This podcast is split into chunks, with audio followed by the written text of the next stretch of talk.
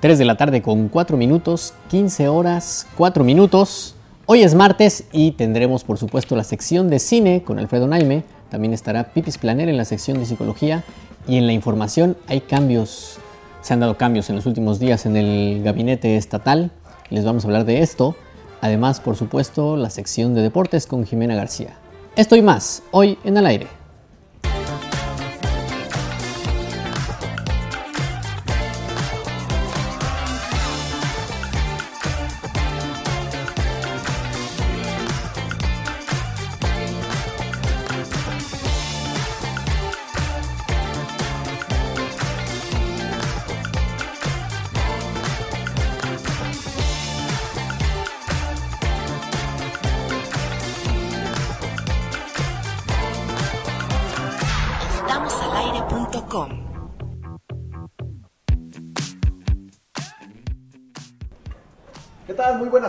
¿Qué tal? ¿Qué tal, Isra? ¿Cómo estás? Yo muy bien, buenas tardes. Exactamente, muy buenas tardes. Bienvenidos al aire esta tarde, miércoles 4, no, miércoles, no, es martes 4 de julio de 2023. Y saludos a la gente de Estados Unidos que seguramente ahorita está eh, conviviendo, festejando su, la promulgación de su independencia, ¿no? Happy 4 de julio. Ah, Exactamente. es, un, es un día importante para Estados Unidos, donde seguramente mucha gente nos está viendo, aprovechando el día feriado, ¿no? Yo creo que sí, nos sigue mucha gente en Estados Unidos. desde la Unión Americana. Pues para todos ellos muchos, saludos y gracias por estar con nosotros esta tarde, al igual que toda la gente que nos sintoniza a través de Radio WAP 96.9 de frecuencia modulada, la Universidad en la Radio. Gracias a Darío Montiel que se encuentra en los controles. Eh, saludos a Darío que como siempre nos manda pues las buenas tardes y también por supuesto nos dice que esta tarde va a ser muy calurosa con probabilidad de lluvias. Y no es que sea metrólogo, sino que también eh, está pendiente de, cómo va evolucionando la tarde eh, en esta temporada que en las mañanas se caracteriza por el calor y ya por las tardes con la lluvia parece para hacer una sauna. Bueno, le damos la más cordial bienvenida eh, también aquí con nosotros aquí en el estudio a Kairi Herrera. ¿Cómo estás, Kairi? Hola, ¿cómo están? Estoy muy bien, Isra. Muchísimas gracias. hoy martes, hoy está raro el día. ¿Por qué? ¿Por qué raro? porque mira, hay mucho sol y de repente se nubla. Entonces dices, uy, ya va a llover. No, pues que no. Sigue haciendo calor. Y luego en las tardes ya no sabes si dejar la ropa otro ratito o meterla. O en la noche no sabes si dormir este, con la cobija o sin cobija. O de Snoopy. O de Snoopy, como dice Win. Mm, también puede. No, pero yo creo que ahí es más fácil, ¿no? Porque tampoco es que te pongas ahorita una pijama. A mí me regalaron una pijama de shorts y es increíble. Porque la verdad. Sí, una, a ver, dormir, a mí me gusta mucho dormir con pijama. O sea, el, A mí no, pero esa me gusta. Porque es de shortcito. Sí, es un short. Ok. Ah. No, sabías que existía de short también los pijamas. No, nunca. no sabías que hay gente que su short de fútbol lo ocupa para dormir también. No sabía también. No. no, no sabía. Sabía lo de las playeras de partido político, pero... O de las pinturas. O de las pinturas, sí. Pero esas son ricas porque ya súper deslavadas, ya como que te quitan el calor y no te estorban. ¿Las pijamas o las playeras? Las playeras. estas blancas, no voy a decir de qué. Bueno. Pues ya se va muy bien, muy contenta de estar aquí con ustedes. Qué, qué bueno, que ya se va a acercar la época en la que nos están regalando de esas sin que nosotros queramos, ¿no? De esas playeras. Y dices, bueno, pues para dormir. Yo no las acepto, la verdad. eh, no. ¿No? No, no, pero continúa presentando. Ah, perdón, perdón, perdón. si sí, es que, es que si no, luego Armando como que se me queda viendo feo de que no, lo saludo. ¿Cómo estás, Armando Valer? Buenas tardes. Manera. ¿Cómo voy a quedar viendo feo? Feo ya estoy de por sí, ¿no? Eh, no, no, de ninguna manera. ¿Qué tal, amigos? ¿Cómo están? Muy buena tarde. Saludando esta tarde de martes. Aquí estamos ya listísimos para iniciar esta emisión de Al Aire. Muy bien, muy bien. Bueno, Win, que nos dio la apertura del programa, saludarlo de nueva cuenta. Win, buenas tardes. ¿Qué onda, Isra? Kairi, Armando, todo el equipo de producción. Qué bueno. Eh, estaba pensando, ahorita que, Armando, en el, cuando estabas hablando, dijo Día de la Independencia. Y te tengo el dato. De Independence Day. ¿Cuántos años tiene que se estrenó Día de la Independencia? ¿Cuántos? Ajá, ¿sí estás de rápido? Sí. ¿Qué fue el 96? Seis. Tiene 27 años que vimos esa película. Ajá, yo creo que ya tiene menos. Independence Somos viejos. Sí. No, no, no, no, no. la película, la película está bien. de Somos. O sea, esta película se estrenó antes que que Iker y Jimena nacieran. Sí, sí, sí, sí, nosotros somos contemporáneos. ¿Tú eres contemporáneo de? De Iker y de ah. Jimena. Dije Iker o y no, Jimena. O no, Jimena. Sí, claro. Claro que somos contemporáneos. ¿Ves? Nos llevamos unos mesecillos. Unos días, de hecho. para no decir horas. No vamos a contar cuántos días. No es tan importante. Eh, ya el número es lo de menos. Exacto. Muy bien, aprovechando que Jimena García tiene el micro. Buenas tardes, Jimena. Hola, buenas tardes, ¿cómo están? Muy bien, muy bien, Jimena, viendo que tú y Kairi son contemporáneas y eso es una grata noticia. Sí, de hecho yo fui al estreno de esa película. Yo estuve ahí. Claro. No, ya la, somos jóvenes. Ya la regué, ¿verdad? somos jóvenes. O sea, todo lo que habías ganado ya se retrocedió por dos. Era, era broma, no es cierto. Muy bien, Iker Carmona, ¿cómo te encuentras? Hola, ¿cómo, ¿cómo se encuentran el día de hoy, martes? ¿Dónde está el ánimo? A ver, yo no lo veo Eso es todo, eso es todo. ¿Cómo están? Todo muy, bien, Iker. ¿Sí? Casi no te ves en la toma. Eh, ahí estoy, ahí estoy, ya. Ahí estoy, en la toma. Ah, ahí, se ve Jorgito también aquí. ¿Qué tal, Jorgito? A, mi izquierda. Saludemos a Jorgito. Jorgito, ¿cómo estás? ¿Cómo están amigos? Muy bien, muy feliz de verlos. ¿Cómo estás? Y Jorgito haciendo un lado. me toca, es mi momento. es mi momento. ¿Todo bien, este, Jorgito? Todo bien, qué gusto verlos. Qué bueno, qué bueno, Jorgito. Ahí están eh, parte del equipo y el Alto Zambrano que está, por supuesto, ahí trabajando. trabajando intensamente. No lo distraigan, nada más saluda, por favor, Lalito. Buenas tardes, amigos. Estoy muy bien. ¿Ustedes qué tal? Todo muy bien. ¿Qué tal? ¿Cómo las ha tratado este martes? Muy bien, fluyendo. A mí no tan bien, se me se me vació mi tal con mi tenis. Se me hace que esa fue una travesura de Kairi Herrera. No, no, Estoy sospechando de ti, Kairi. ¿Por qué? O sea, si yo ni entro a tu recámara. O sea, es, como cuando haces la broma esta del salero, que ah, aflojas un poquito del ah, salero. Pero, a ver, Radito, ¿ya habías usado ese, ese talco? Sí, ya lo he utilizado. ¿Y no lo será que tú lo destapaste en algún momento y no, la verdad es que no creo. Yo creo que. Trae refresco su pie. ah, mira, ahí está. La evidencia. La evidencia. La imagen. La imagen. A ver, Lalito se levantó en la mañana temprano, molesto, diciendo, ah. es que el talco se me regó todo. ¿Cómo que se todo? Pero yo pensé que en el piso, ¿no? Normal, como de repente se nos, se nos llega el, talco. Que no, que se le cayó la tapa y cayó todo el talco, dentro, de su zapato. O sea, a ver ya caminaba y hacía el polvadero. como Así como. No, cuando vas caminando y el montón de polvo. Pero yo no lo, o sea, yo ni sabía. Pero yo creo que Lalito va a haber sido, él solito se hizo su propia broma. Sí, sí, sí, tú también creo. Y como él no se acuerda, dice, para que mañana tenga algo que contar.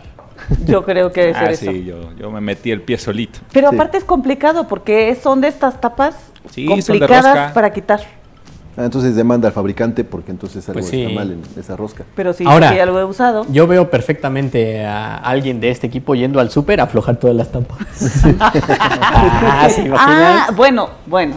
Tienes de vecino aquí al joven. Yo no sé si él entró a tu recámara y te hizo el... Sí. ¿Te imaginas?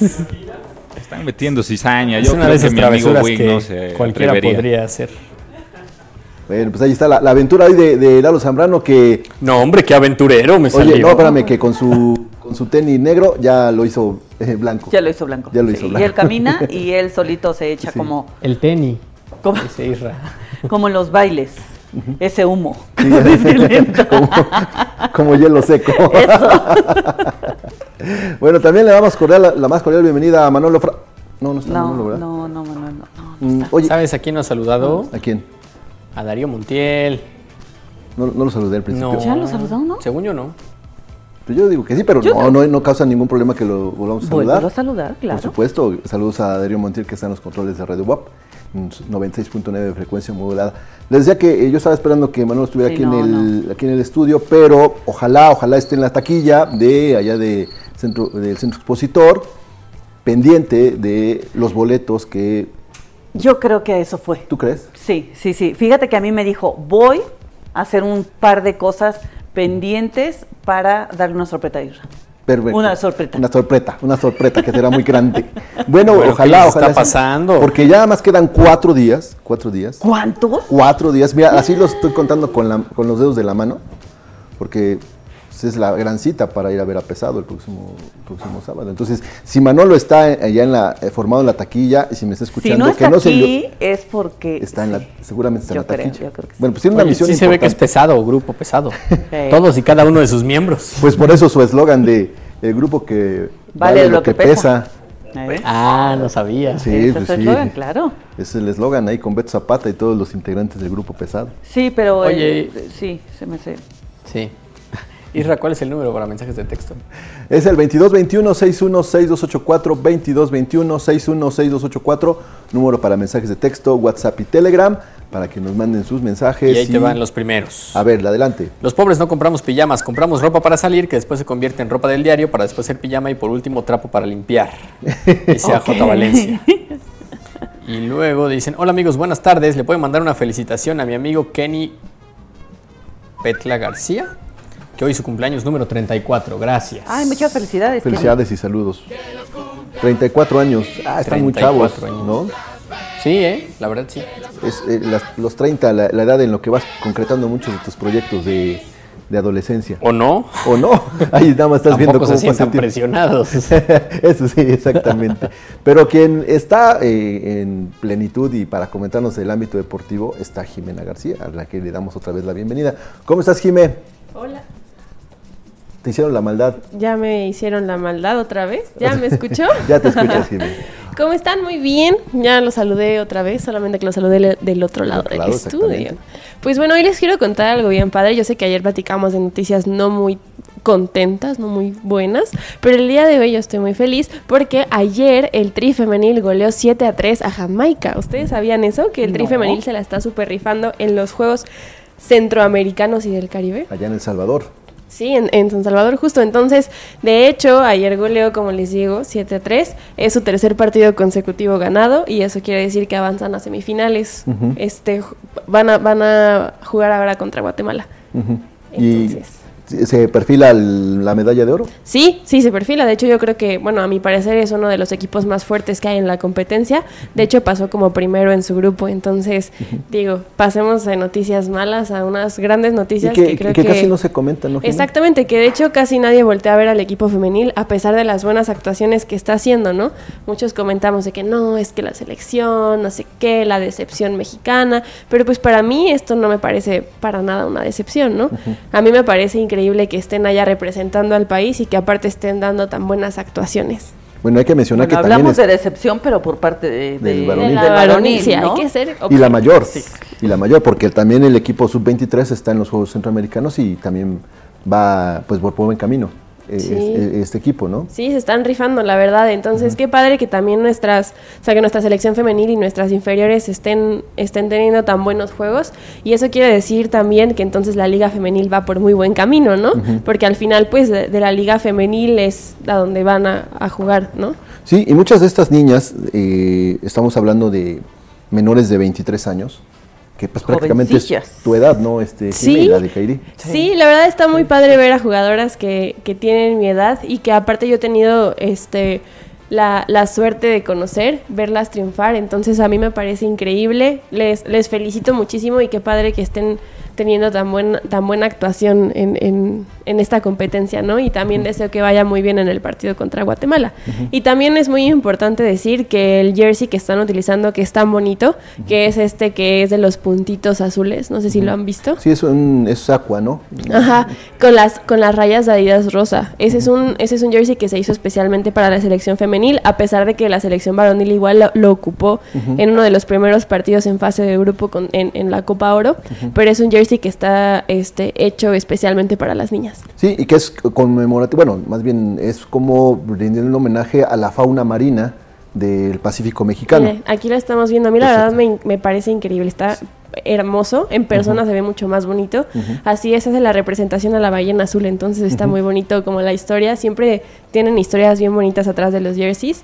Y este a mí no me parece la excepción. Lo, lo estrenó la selección mayor femenil en un, en un partido, no sé si de exhibición, pero eh, era el que iba a utilizar en el campeonato del mundo femenil que no, al que no va. No, no, Este, y entonces de ahí, pues ya se quedó como el uniforme alternativo de los representativos eh, femeniles y el, la semana pasada el varonil lo utilizó como homenaje a, todo el equipo, los equipos femeniles, ¿no? Justo aquí estamos viendo a Kenty Robles, la número dos y la capitana de la selección mayor, que recordemos que también es capitana en el Real Madrid femenil. Entonces es un orgullo mexicano y a Charlín Corral también, que juega en Pachuca.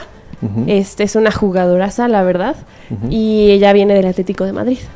Así es, Charlene Corral, que recientemente fue nombrada la jugadora del año del fútbol femenil. Sí, ha ganado pichichis y todo, entonces la verdad es que tenemos muy buenas jugadoras. Ojalá todos podamos voltear a ver igual a nuestra selección femenil, dejar a un lado los malos resultados que hemos visto últimamente y aplaudir, ¿no? Que también es nuestra selección. Qué padre que les esté yendo tan bien. Y bueno, eso es lo que les quería contar el día de hoy para que todos sepamos que, están teniendo muy buenas actuaciones. Así es. Oye, y rápidamente para redondear tu sección de deportes, eh, Jime, pues ayer el debut soñado de un chavito de 17 años. Eso estuvo increíble, ¿eh? muchos dicen que les recuerda al debut del Chicharito, ¿no?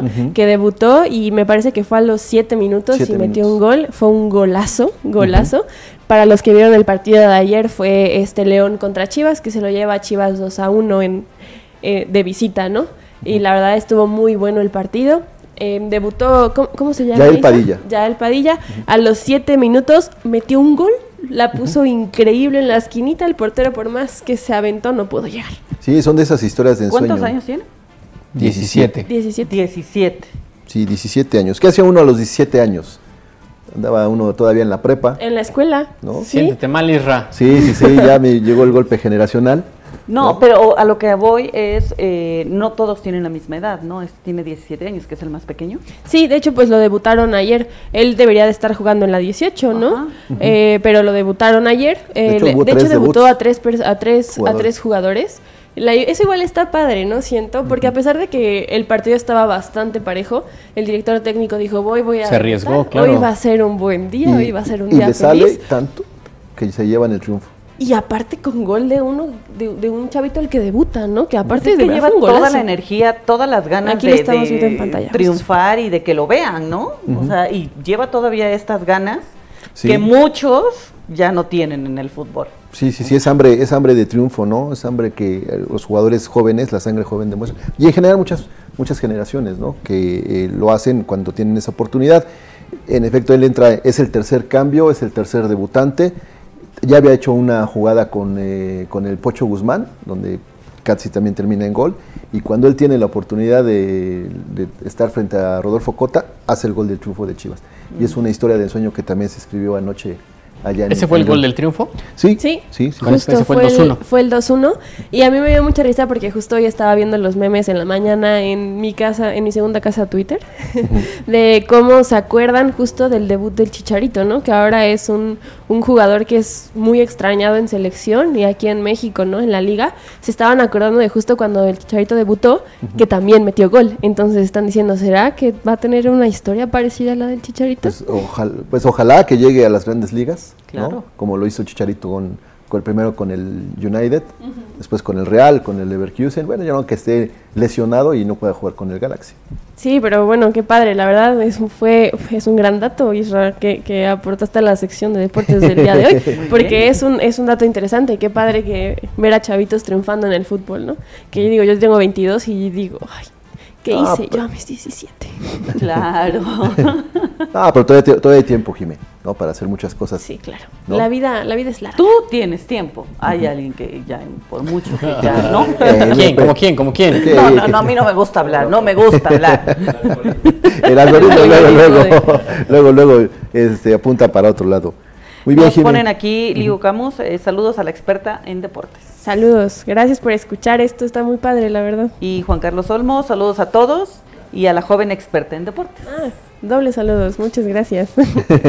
doble saludo, doble saludo y a la experta. Muy bien, Jimé García, pues muchas gracias, muchas gracias y ya nos tendrás eh, al tanto del desempeño de la selección sub-23, estas chavitas. Ojalá y regresen con la medalla. Sí, van a ver que sí, van a ver que sí van a regresar con, la medalla. La verdad es que han jugado súper bien. A mí me impresiona ya el nivel que tiene eh, el fútbol femenil en México, entonces eso quiere decir que vamos para arriba. Muy bien, y ojalá regreses a las canchas, Jimé. Ya pronto, ya verán. Ya, pronto. Perfecto. Muy bien, Jimena García con la sección de deportes 22 21 61 6284 22 21 61 6284 número para mensajes de texto, WhatsApp y Telegram. Y en la nota del día, eh, hace unas horas aquí en, en, el estado de Puebla hubo un cambio importante a nivel gubernamental. Se dio a conocer el nombre del nuevo secretario de gobierno o el secretario de gobernación. Se trata de Javier Aquino y no es el jugador de, los Tigres, sino más bien Javier Aquino Limón, quien fue designado por el, gobernador Sergio Salomón Céspedes como nuevo secretario de Gobernación, después de que el fin de semana hubo una serie de movimientos, renuncias en esta dependencia, pues hoy se, designa al al nuevo titular. El nuevo titular de la Secretaría de Gobernación es Javier Aquino Limón, quien hasta hace poco era el jefe de la oficina del gobernador de Puebla, Sergio Salomón Céspedes Peregrina. Esto lo dan a conocer distintos medios y tomamos la información del Sol de Puebla. Dice que en sustitución a Julio Miguel Huerta Gómez, quien recientemente renunció a su cargo como secretario, se confirmó el arribo de Aquino Limón a la dependencia más importante en la estructura orgánica del Poder Ejecutivo local. A través de redes sociales, el mandatario Céspedes Peregrina informó que esta mañana tomó posesión del cargo el nuevo titular de la Secretaría de Gobernación. Y en su mensaje el gobernador destacó que Aquino Limón es un hombre con todas las cartas credenciales, capacidad, experiencia y oficio para encabezar una dependencia tan importante. Aunado al anterior, el mandatario informó que el nuevo secretario de Gobernación tendrá la responsabilidad de consolidar la unidad social y política del Estado. Pero además hubo otro nombramiento en esa estructura. Eh, se eh, nombró a Andrés, Villega, Andrés Villegas Mendoza como nuevo subsecretario de Gobernación. Así es que esos son los cambios que da a conocer el gobierno del Estado digamos, en la oficina más importante dentro del gabinete de Javier Aquino, que eh, era el, jefe, de, jefe, de oficina. el que eh, de alguna manera pues estaba al pendiente de todo el desempeño del, gabinete. ¿Qué hace un jefe de oficina? Es supongo que limpia el escritorio. No, no, no, no, no, el jefe de oficina es el que pues, tiene que ver con asesores, con secretarios, con eh, pues, con toda la estructura gubernamental y de alguna manera también es como que el que está pendiente de las actividades de todas las dependencias y hace labor eh, de asesor con el gobierno, de hecho con el gobernador. Eh, por ejemplo, parte importante en algunos eventos deportivos, y, lo vi es que cuando fue la presentación del equipo de béisbol, Pericos de Puebla, el el primero en arribar al lugar donde fue la presentación fue precisamente Laura secretario de Gobernación, eh, platicó con los directivos, eh, hizo ayer alguna, alguna plática con jugadores y ya cuando llegó el gobernador eh, platicaron ahí en corto y anunciaron que Pericos iba a ver el tema del comodato del parque de béisbol en Monserrano y así distintas actividades en las que él pues prácticamente sirve como intermediario y facilita negociaciones con, con distintos distintos personajes de la política y el deporte en, nuestro estado. Entonces ahí está el nuevo secretario de Gobernación. Pero si no, eso no fuera suficiente, también hubo un cambio en la 25 zona militar. Eh, esto a, lo mejor algunos no... Muchos cambios en las cúpulas. exactamente, a lo mejor ustedes dicen, pues ¿qué, ¿qué, tiene que ver con que llegue un nuevo jefe de la zona militar? Bueno, aquí se dan los cambios cada determinado tiempo, aproximadamente cada, cada año, por, también por protocolos de la Secretaría de la Defensa Nacional. Y José Manuel Ramírez es el nuevo comandante de la 25 Zona Militar. Hoy se tomó posesión de su cargo en la, eh, explanada de la Escuela eh, de Sargentos que se encuentra en la 25 Zona Militar. Por instrucción del presidente de la República, Andrés Manuel López Obrador, tomó posesión este día el nuevo comandante de la 25 Zona Militar, el general de brigada diplomado Estado Mayor José Manuel Ramírez Martínez. El pasado 1 de julio se dispuso del cambio del nuevo jefe de la zona militar eh, que se convierte en la persona responsable de dirigir la estrategia de seguridad e inteligencia de la Sedena aquí en Puebla y estuvo ahí al lado del gobernador. Así es que fue una, una mañana muy movida, con muchos cambios, eh, gente que llega a ocupar nuevos puestos en el ámbito de la política y también de las Fuerzas Armadas. 2221 616284 2221 616284 número para mensajes de texto, WhatsApp y Telegram. ¿Qué nos dice en Win en ese teléfono? Eh, mi gemelo, Francisco Herrera, dice que a ver cuándo nos echamos unos tacos. Bueno, dice, nos refinamos unos tacos. Yo creo que es. Sí. ¿Cómo nos los refinamos? Mm. Hay que comerlos así con el dedito así. Ah, ¿Alguien, pues qué finos. ¿Alguien ha comido de esos tacos así, de, bueno, de esa, de esa forma? Es que yo creo que uno lo hace naturalmente, ¿no? Tratas de agarrarlo con, con dedo índice y pulgar y levantas el otro dedito, ¿no? O sea, no es que lo hagas por... Sí, no, sí, sí, no tiene nada que ver. Sí, no agarras con toda la mano. Se voltea la cabeza de una manera muy y hay que elegante. girar más o menos... adentro. 40 y... no más. Sí, como unos 45 ver, si aquí es 45 hay que girarlo un poquitín más, ¿no? Sí, agarras el taco. 48. No, mucho más. se levanta el dedo y se disfruta. Así es. ¿Cuáles son tus tacos preferidos, Jimé? ¿De qué? Los de suadero. Mm. Isra, ¿no te vas a echar el informativo? ¿No prefieres antes de...? Ah, no. ¿Quieres ah, saber? Yo, pues, ¿quieres saber, más saber de comida? Yo sabía que quería saber de comida. No, vamos al informativo no, antes del corte. No, dice pues que, que, ya no, que dice. No. Que no estabas listo. No, siempre. ¿Sí estás listo o no estás listo? Pues sí estoy listo, pero no sé si nos dé tiempo. No, dicen que no. No, pues ahí está. Allá adentro dicen que no. Bueno, perfecto. Vamos a una pausa y regresamos aquí al aire, ya con Alfredo Naime y la sección de cine.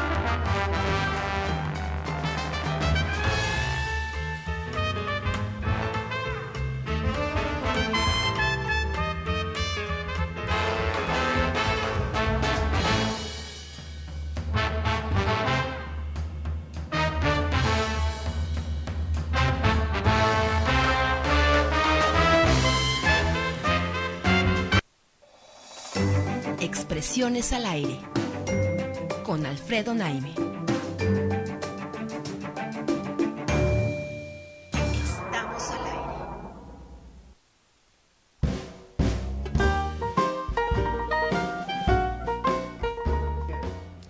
Seguimos en el aire en el 96.9 de FM y por supuesto en estamosalaire.com y ya estamos listos con Alfredo Naime y nuestra sección de cine. ¿Qué tenemos hoy, teacher? Bienvenido. Pues saludos a todos ustedes primero. Eh, Win, Isra, Kairi, Armando, compañeros allá en, en los controles de, esta, eh, de este medio tan socorrido y al que me gusta tanto venir. Bueno, la semana pasada decíamos o, hablábamos de que para el día de hoy se antojaba hablar de Huesera, ¿no?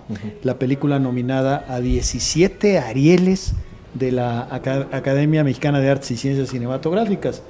Digo, 17 nominaciones, una sola película, en realidad, pues de entrada y en automático, habla bien de la película y te tiene que interesar, ¿no? Bueno, yo tuve ya ocasión de ver esta película, decía yo desde la semana pasada, la, la, vi, luego quise verla por segunda vez y luego para, para afianzar la vi una tercera vez. ¿De qué va Huesera? Huesera tiene que ver con una, con una eh, joven mujer que está casada, se llama Valeria, que tiene una muy buena relación con su pareja, él se llama Raúl, y está ella y está la pareja en busca del embarazo, ¿no? Quieren, quieren tener un bebé.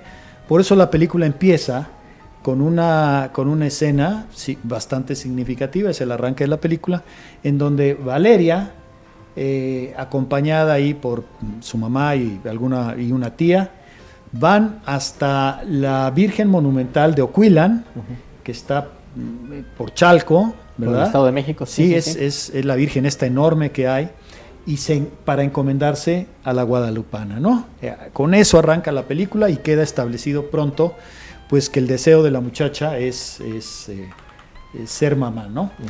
Pues la Virgen le hace el milagro.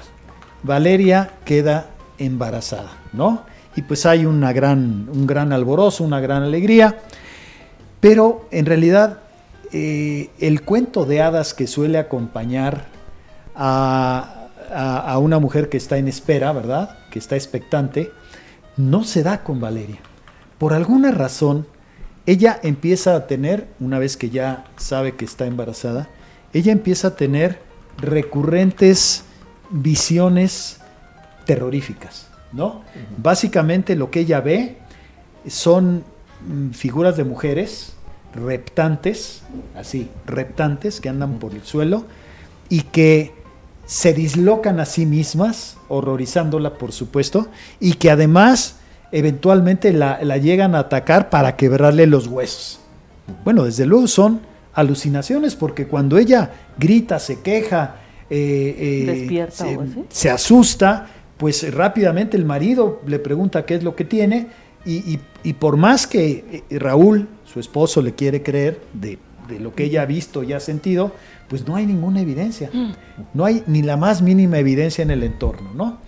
Bueno, eh, pues estas eh, visiones terribles, como dije, se hacen recurrentes en Valeria y obviamente en el entorno familiar, pues empiezan a crecer las dudas eh, sobre Valeria, ¿no? ¿A poco está enloqueciendo justo, justo antes de, ser mamá, ¿no? Bueno, eh, ella no se siente tan apoyada por el entorno familiar, por Raúl sí, pero por, por el entorno familiar no tanto, y eso hace que ella eventualmente regrese a una amante que ella tuvo como adolescente o como mujer un poco más joven, eh, eh, eh, en, una, en una juventud, por cierto, ligada a lo punk y a la fiesta. esto, esto, digamos que se presenta en la película como una especie de paralelo, ¿no? Pero lo, lo que es realmente importante, finalmente la niña nace. Pero Valeria no mejora. De hecho, Valeria empeora y está claro que la seguridad de la pequeña está en riesgo. Y pues hay una serie ahí de, situaciones. Como decía yo, Valeria no mejora, sino al revés. Y entonces, pues se toma como recurso final una apuesta muy arriesgada.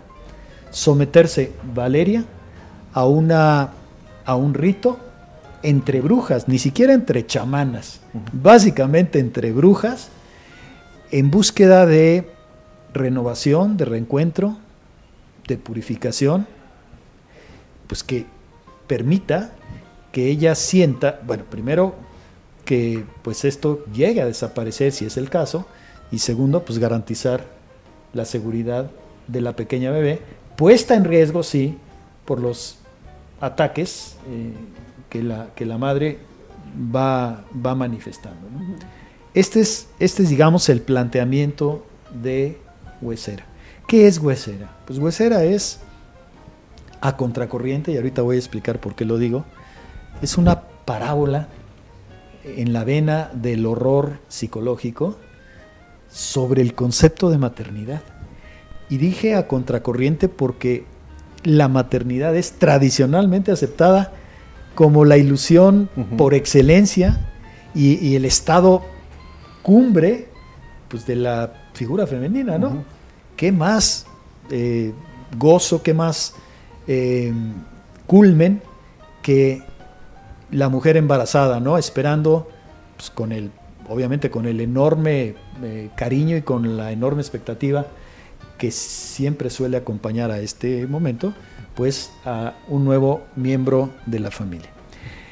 Pareciera que la película sobre lo que borda a fin de cuentas es, eh, y, lo, y lo manifiesta así en Valeria, pues que tal vez de pronto alguna mujer como Valeria, algunas mujeres como Valeria, pues no están hechas para la maternidad. Y que a lo mejor con gozo vieron la posibilidad de ser madres más por una situación del entorno y más por una tradición cultivada en las familias que por algo que íntimamente esté en ella, en ellas, como mujer.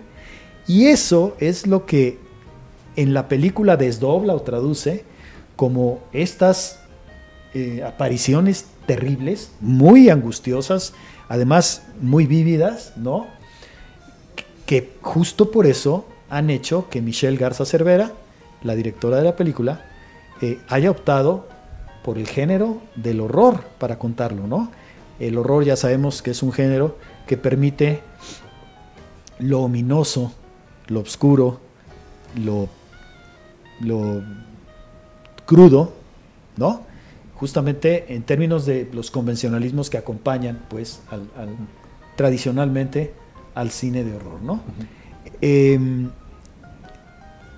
por eso es a contracorriente lo, que la película presenta. Normalmente cuando una película presenta a una madre expectante, ¿no? a una madre embarazada, o a, una futura madre, quiero decir, este, pues evidentemente lo que hay en el entorno es justo lo contrario, ¿no? justo la, alegría, justo la ilusión, justo. Pero poco a poco, esta Valeria en la que el vientre le va creciendo y que está enfrentando estas terribles visiones o alucinaciones, pues de alguna manera también va denotando que se distancia cada vez más, gradualmente, de a poco, de esta fantasía o de esta, ilusión, eh, claro, de esta ilusión de ser de ser madre. ¿no? Huesera ha sido premiada en Sitges, en Morelia, en Tribeca, bueno, festivales todos ellos muy importantes y como mencionábamos, ahora ha recibido 17 nominaciones a los premios Ariel y les voy a decir muy rápido qué nominaciones, qué nominaciones son. Desde luego a mejor película, ¿no? Desde luego también a a mejor dirección, a mejor ópera prima, a guion original, fotografía, edición, sonido, actuación femenina para Natalia Solián, que hace a Valeria, coactuación femenina, en donde de hecho hay dos nominadas por la película, una de ellas Mayra pues Batalla. tienen, un premio seguro. Bueno, pues casi, ¿no? Sí. Digo, por lo, por lo pronto ahí hay dos nominaciones, a revelación actoral, a diseño de arte, efectos visuales, efectos especiales, música original, vestuario y maquillaje. Pues casi que casi que no dejó casi que no dejó nada sin, sin, nominarse eh, el, logro de Michelle Garza Cervera llamado Huesera y que ya dije es su su ópera prima, es su primer largometraje.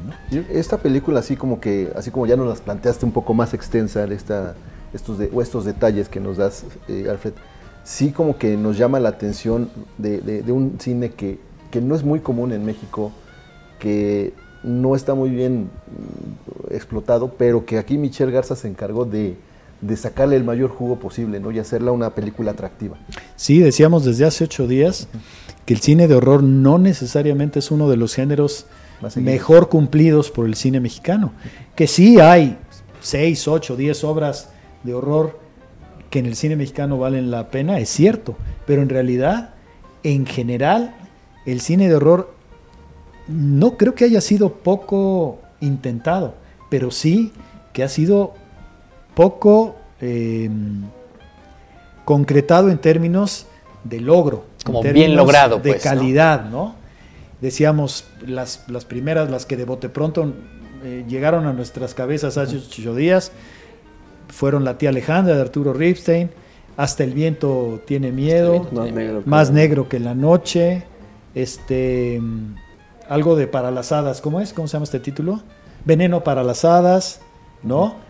Ok, pero sí te cuesta trabajo encontrar en el cine mexicano un, cine, un cine de horror, eso, recordable por sus méritos y no por lo contrario, porque a veces también te acuerdas de, muy malas películas mexicanas de horror, pues que te mueven al, humor y, nada más triste que el humor involuntario. Y es cierto, porque, porque se enfocan más en la, sobre todo la, la comedia, ¿no? Lo, que es el cine, o a, lo mejor al, romanticismo, cosas así, pero es, es, muy raro que se avienten a hacer, como dices, una, una de, horror y que le salga con este sentido. Lo, lo acabas de decir, la, peor noticia es que una película intentada como horror termine, termine viéndose como, como, comedia, ¿no? Claro. Pues decía yo que no hay, no hay no hay humor más triste que el humor involuntario, ¿no? Sí. ¿verdad?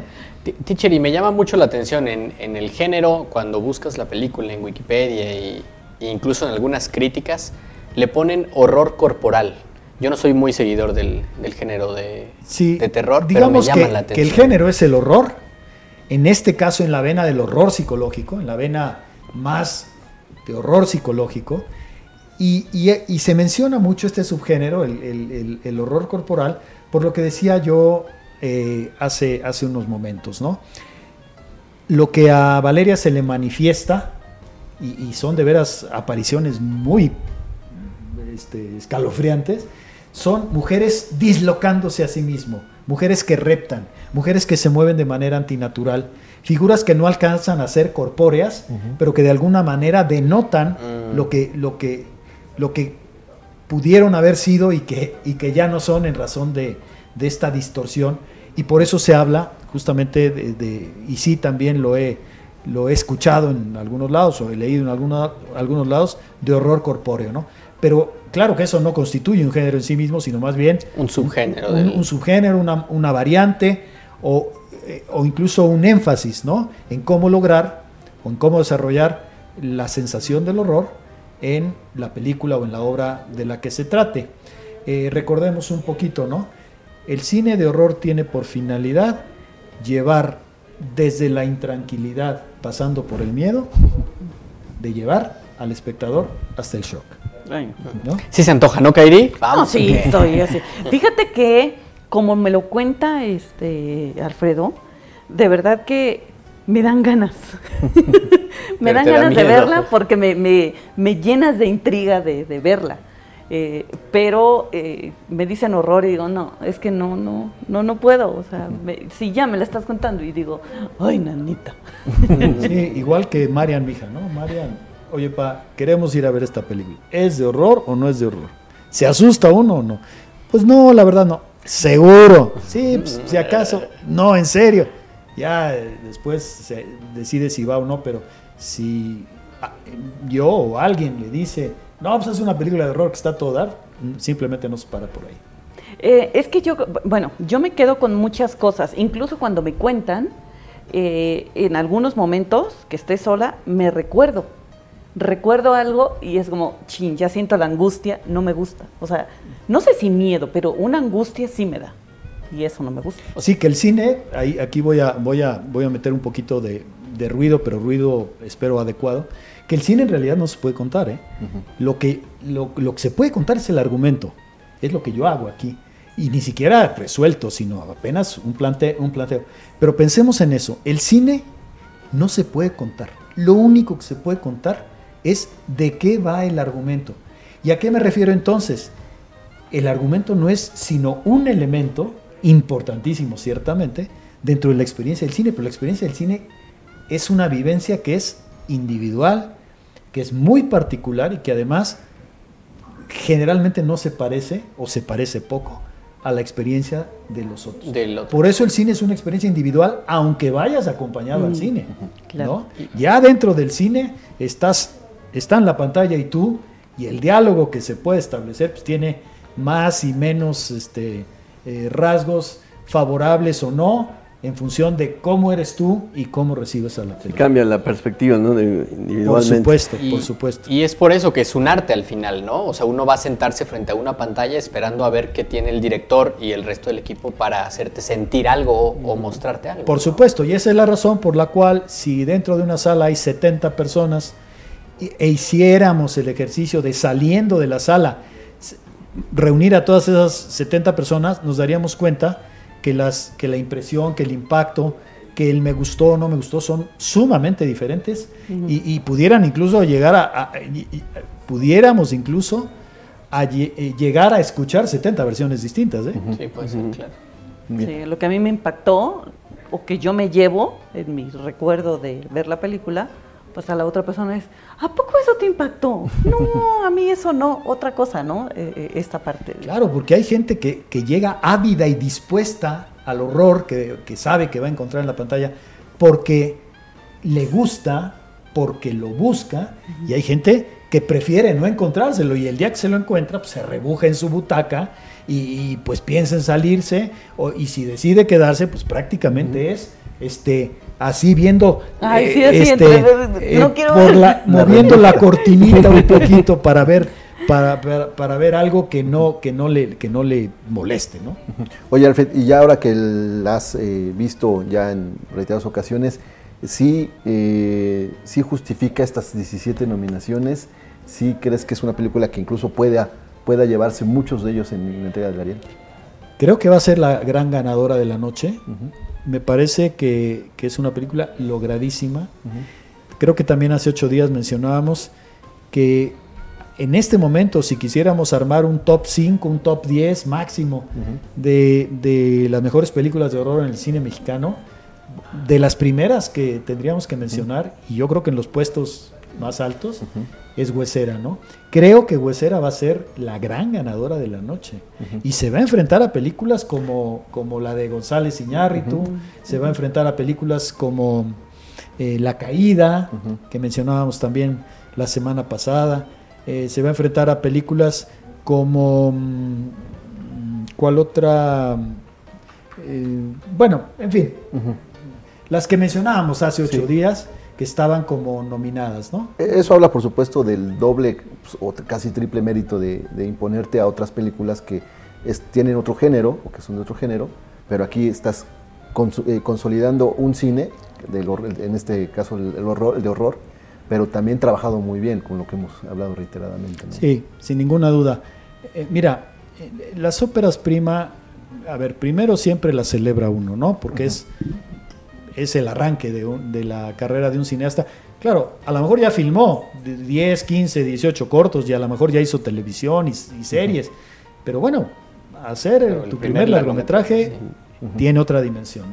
Primero, celebras la ópera prima, pero segundo, sabes que siendo el primer largometraje de ese director o de esa directora, es muy probable que, no que haya, que encuentres cosas que no estén tan consolidadas, por razón natural, ¿verdad? Porque se está empezando una carrera, porque el oficio cinematográfico y las búsquedas apenas empiezan a tomar tomar forma y, y tú como director apenas empiezas a tomar control de todos los recursos. Eso no se siente en Huesera. En Huesera sientes un dominio del oficio, del lenguaje cinematográfico, eh, una claridad, un foco que te sorprenden para hacer una primera película. Como que te queda claro que Michelle Garza Cervera siempre tuvo muy claro la película que quería hacer y cómo la, la debía hacer. Y el resultado está en pantalla. Sí, oye, que estamos viendo hasta los cortos, esos detalles que le hacen a la, a la, imagen de la Virgen, o sea, sí es impresionante, ¿no? Porque se van justo a los, al rostro, a, los elementos que de ahí, como dices, parte el grande de la película, ¿no? Y toca estos temas poquito de misticismo, de religión que, chocan muchas veces, ¿no? Sí, ya me acordé de otras películas nominadas, La Civil, ¿no? La Civil. Ruido de... que, son que son temas igual de, de mucha denuncia, de que a lo mejor mueve conciencias, pero esto también tiene un, mérito, ¿no? Claro, sin ninguna duda. Y otra vez, este, por algo escogió Michelle, eh, Michelle Garza, Michelle Garza Cervera, al género de horror para contar esto. Porque, otra vez, a mí lo que me parece es que el punto de partida es, y de veras será, que toda mujer, por el simple hecho de ser mujer, quiere y está hecha íntimamente y a profundidad para ser madre. Claro. ¿Verdad? Sí, sí, sí. Es, ahí queda, ahí queda eso, ese balón botando y no, y no es un balón fácil de, controlar, ¿no? Oye, Alfred, ¿y esta película todavía sigue en cartelera? De hecho, no está en cartelera. Bueno, estuvo en cartelera, pero yo creo que ya tiene unos tres meses que estuvo en cartelera huesera y que, por cierto, pasó más bien desapercibida. Y ahora eh, está en, en Prime, que de hecho es ahí donde yo la vi.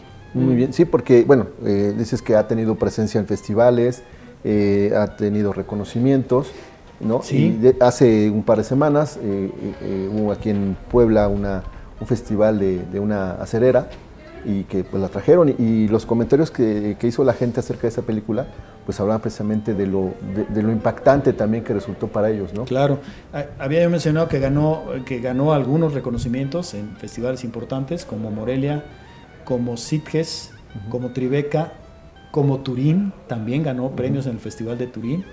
Y digo, este, los premios no, te los dan, ni, ni siquiera las nominaciones te las dan de gratis, eso sí está claro, ¿verdad? Habrá de repente alguna mano negra por ahí y demás, pero en general, cuando pero para gente más reconocida, por así decirlo. Cuando es recurrente que por todos lados la gente se quita el sombrero, la, la, la crítica se quita el sombrero, pues es que la película trae de, genuinamente eh, valores y, añadidos que no son lo, lo promedio para, para cualquier producción, ¿no? Eh, Franja de Metal dice, la hora marcada era buena. No era película, pero fue buena. sí, sí, sí, Saludos. Cierto es, en, en, la vena del horror, ¿no? Bueno, ¿y quiénes estaban en esa, en esa, en esa producción? De gente que después, Guillermo del Toro era, parte del equipo de producción, ¿no? Sí, claro, claro que después de ahí como ya tuvo sus primeros pasos en, dentro de esta industria y después brincó al arte internacional, ¿no? Así es. Muy bien, Alfred, pues ahí está esta recomendación de, de Huesera, que dices que está en plataforma. Eh, eh, los que tuvieron la oportunidad de verla en pantalla grande, creo que también fue una experiencia totalmente distinta, ¿no? Fíjate que a mí se me fue. No estuvo mucho tiempo en cartelera y, era una época que no me acuerdo por qué. Yo tuve como muy complicada, como muy atareada, como o, a lo mejor ni siquiera estaba yo en Puebla.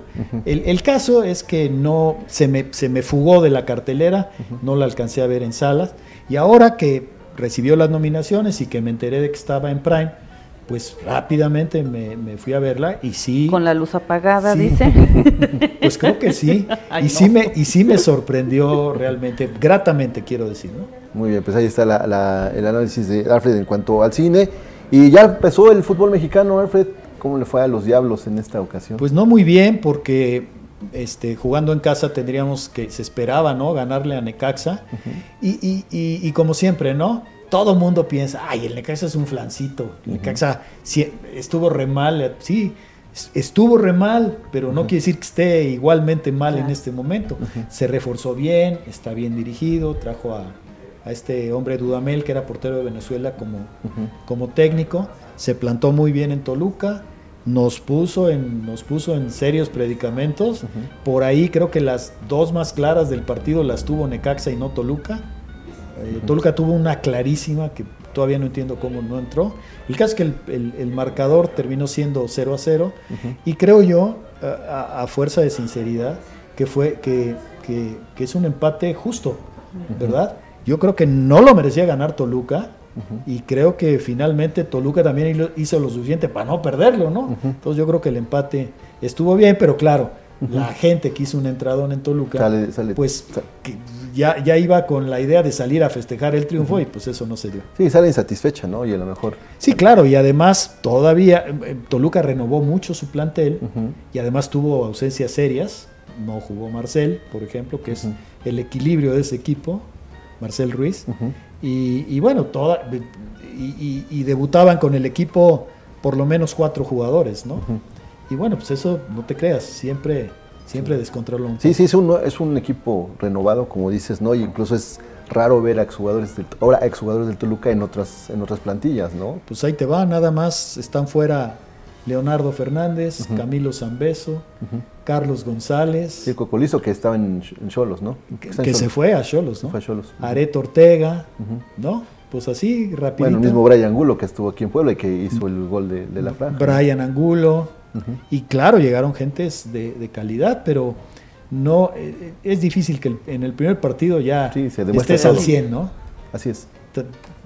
Primer, primera vez que juegan en, ese estadio y, con y, ante su afición, ¿no? Que por un lado es muy motivante, pero por otro lado también mete presión. Perfecto. ¿Quién es el siguiente rival del Diablo? Cruz Azul el sábado. Mira. Pero en la Ciudad de México. Cruz Azul que, bueno, también... Empezó muy mal. muy mal, Y que está doblemente obligado a ganar este partido. Sí, sí, sí. El, el, equipo de Atlas fue el que le ganó, dos goles por cero. Y le salió barato. Sí, sí, sí. sí Pudo haber metido cuatro. Sí, dos, sí, sí, sí. El Atlas. Y ese, y ese, y ese gol de, bueno, no puede ser llamar la ley del ex, pero si alguien que pretendió o que pretendía Cruz Azul que estuviera en sus filas, como en el Mudo Aguirre, pues resulta que les anota gol. Así pasa siempre. Así pasa siempre. Muy bien, Alfred. Pues ahí está la sección de, cine y ese comentario, por supuesto, delante del fútbol. Alfred, nos vemos la siguiente semana. Si Dios nos presta vida, por acá estaremos el próximo martes. Gracias por recibirme y Fuerte abrazo para la gente que nos hace favor de seguirnos. Gracias igualmente. Vamos a una pausa y regresamos aquí en el aire.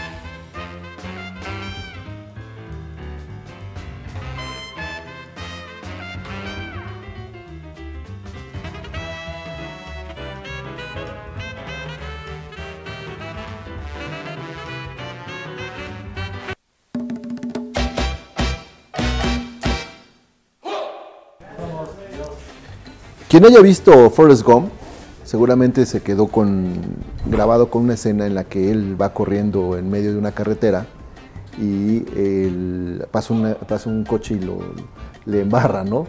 De lodo y de otras cosas eh, mientras va corriendo y entonces alguien se le ofrece una playera para, para secarse y resulta que cuando se la quita, pues queda ese rostro de una carita feliz. Muchos nos quedamos con, la idea de que ahí nació esa, esa cara, ¿no? ¿Sí recuerdas esa escena? Sí, sí, cómo no. De, de Forrest Gump. Bro, Forrest Bro. Sí, sí, sí. Eh, yo pensaba que en efecto, porque dicen que esa película tomó muchos detalles ¿no? Del, o, pasajes de la vida de Estados Unidos. La entrevista con el presidente Nixon, lo, de los Beatles, lo de Elvis Presley, y varias, varias cosas. Bueno, pero en realidad, ese, esa imagen de, carita, de la carita feliz que, que ahora es muy común, y Clásico, happy face. Exactamente, y que vemos constantemente, pues resulta que no, no salió, por ejemplo, lógicamente una película, sino tiene una historia de la que pues, les vamos a, platicar. Esta icónica carita feliz amarilla o smile, con sus ojos ovalados y una gran boca semicircular, que es reconocida en todo el mundo, eh, refleja, es un, refleja como un símbolo de alegría. Pero detrás de esta historia eh, hay algo que no es tan alegre como se podría uno imaginar.